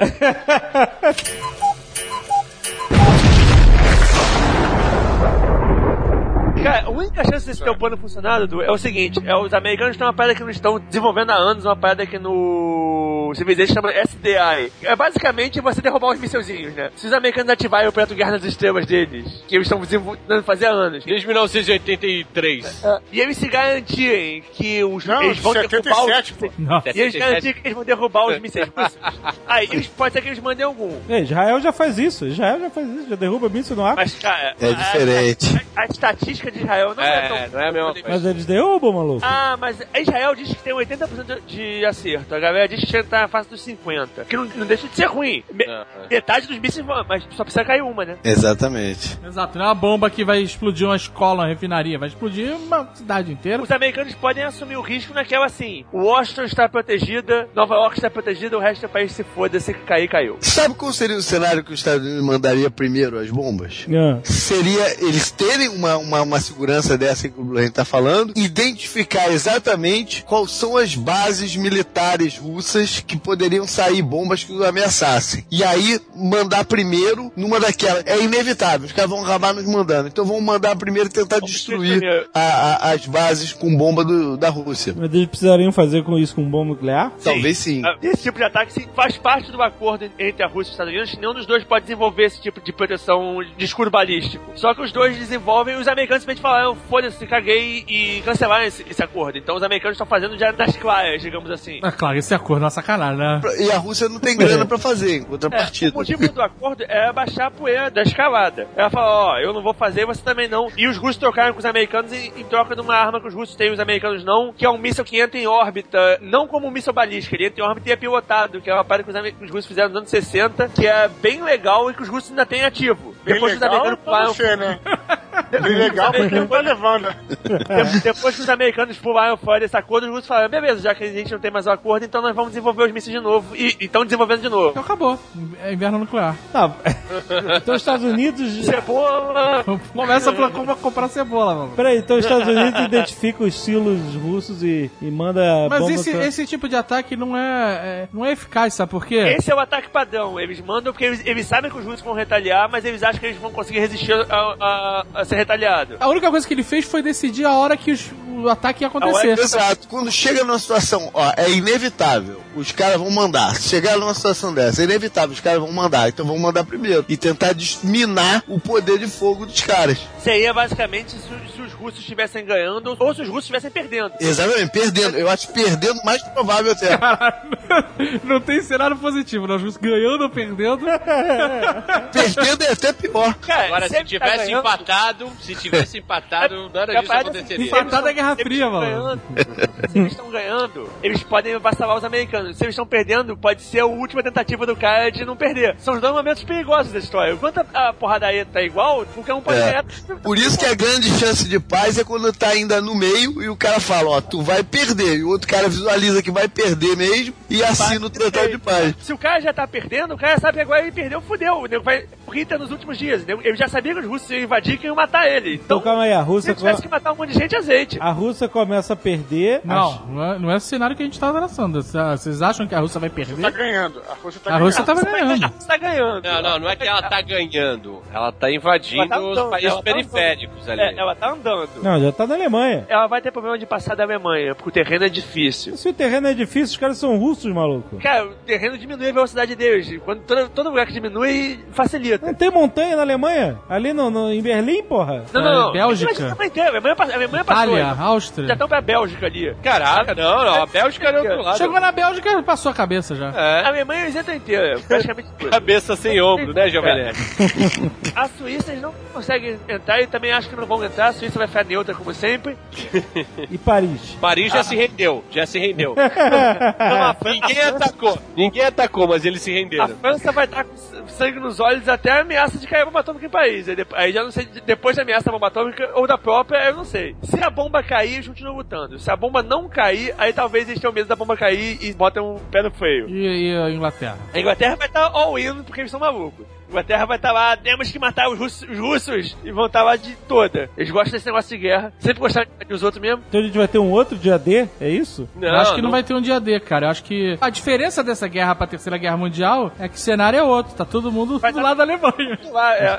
Os aliados dessa vez são a Alemanha e o resto do, do mundo versus o, o eixo Coreia do Norte, China e, E Rússia. Rússia. Cara, eu não me estranharia se a Turquia estivesse do lado da Rússia. Não. Eu acho mais fácil a Rússia invadir a Turquia. Acho. Não sei, a Turquia, a, a Turquia sempre foi ambivalente nessa história. É- De é- início não. É a história da cabeça sem pescoço. Invadiu a Geórgia. Aí fala assim: aonde acaba a Geórgia e começa a Turquia?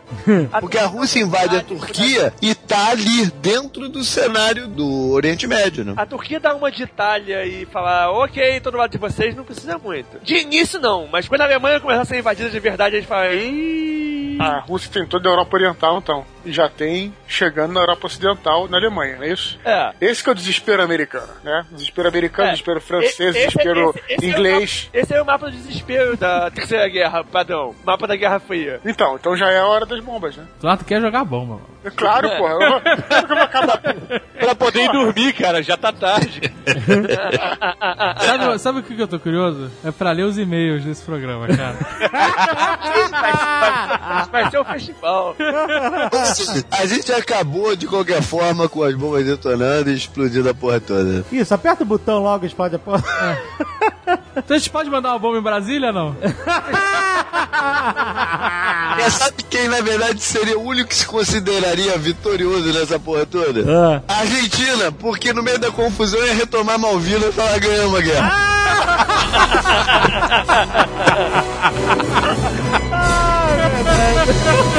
哈哈哈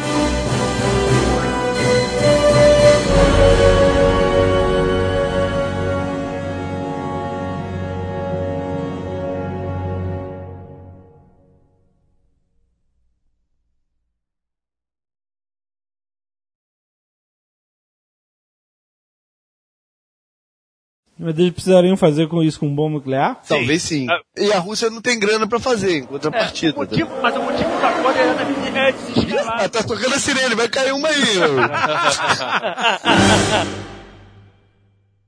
Este Nerdcast foi editado por Radiofobia, podcast e multimídia.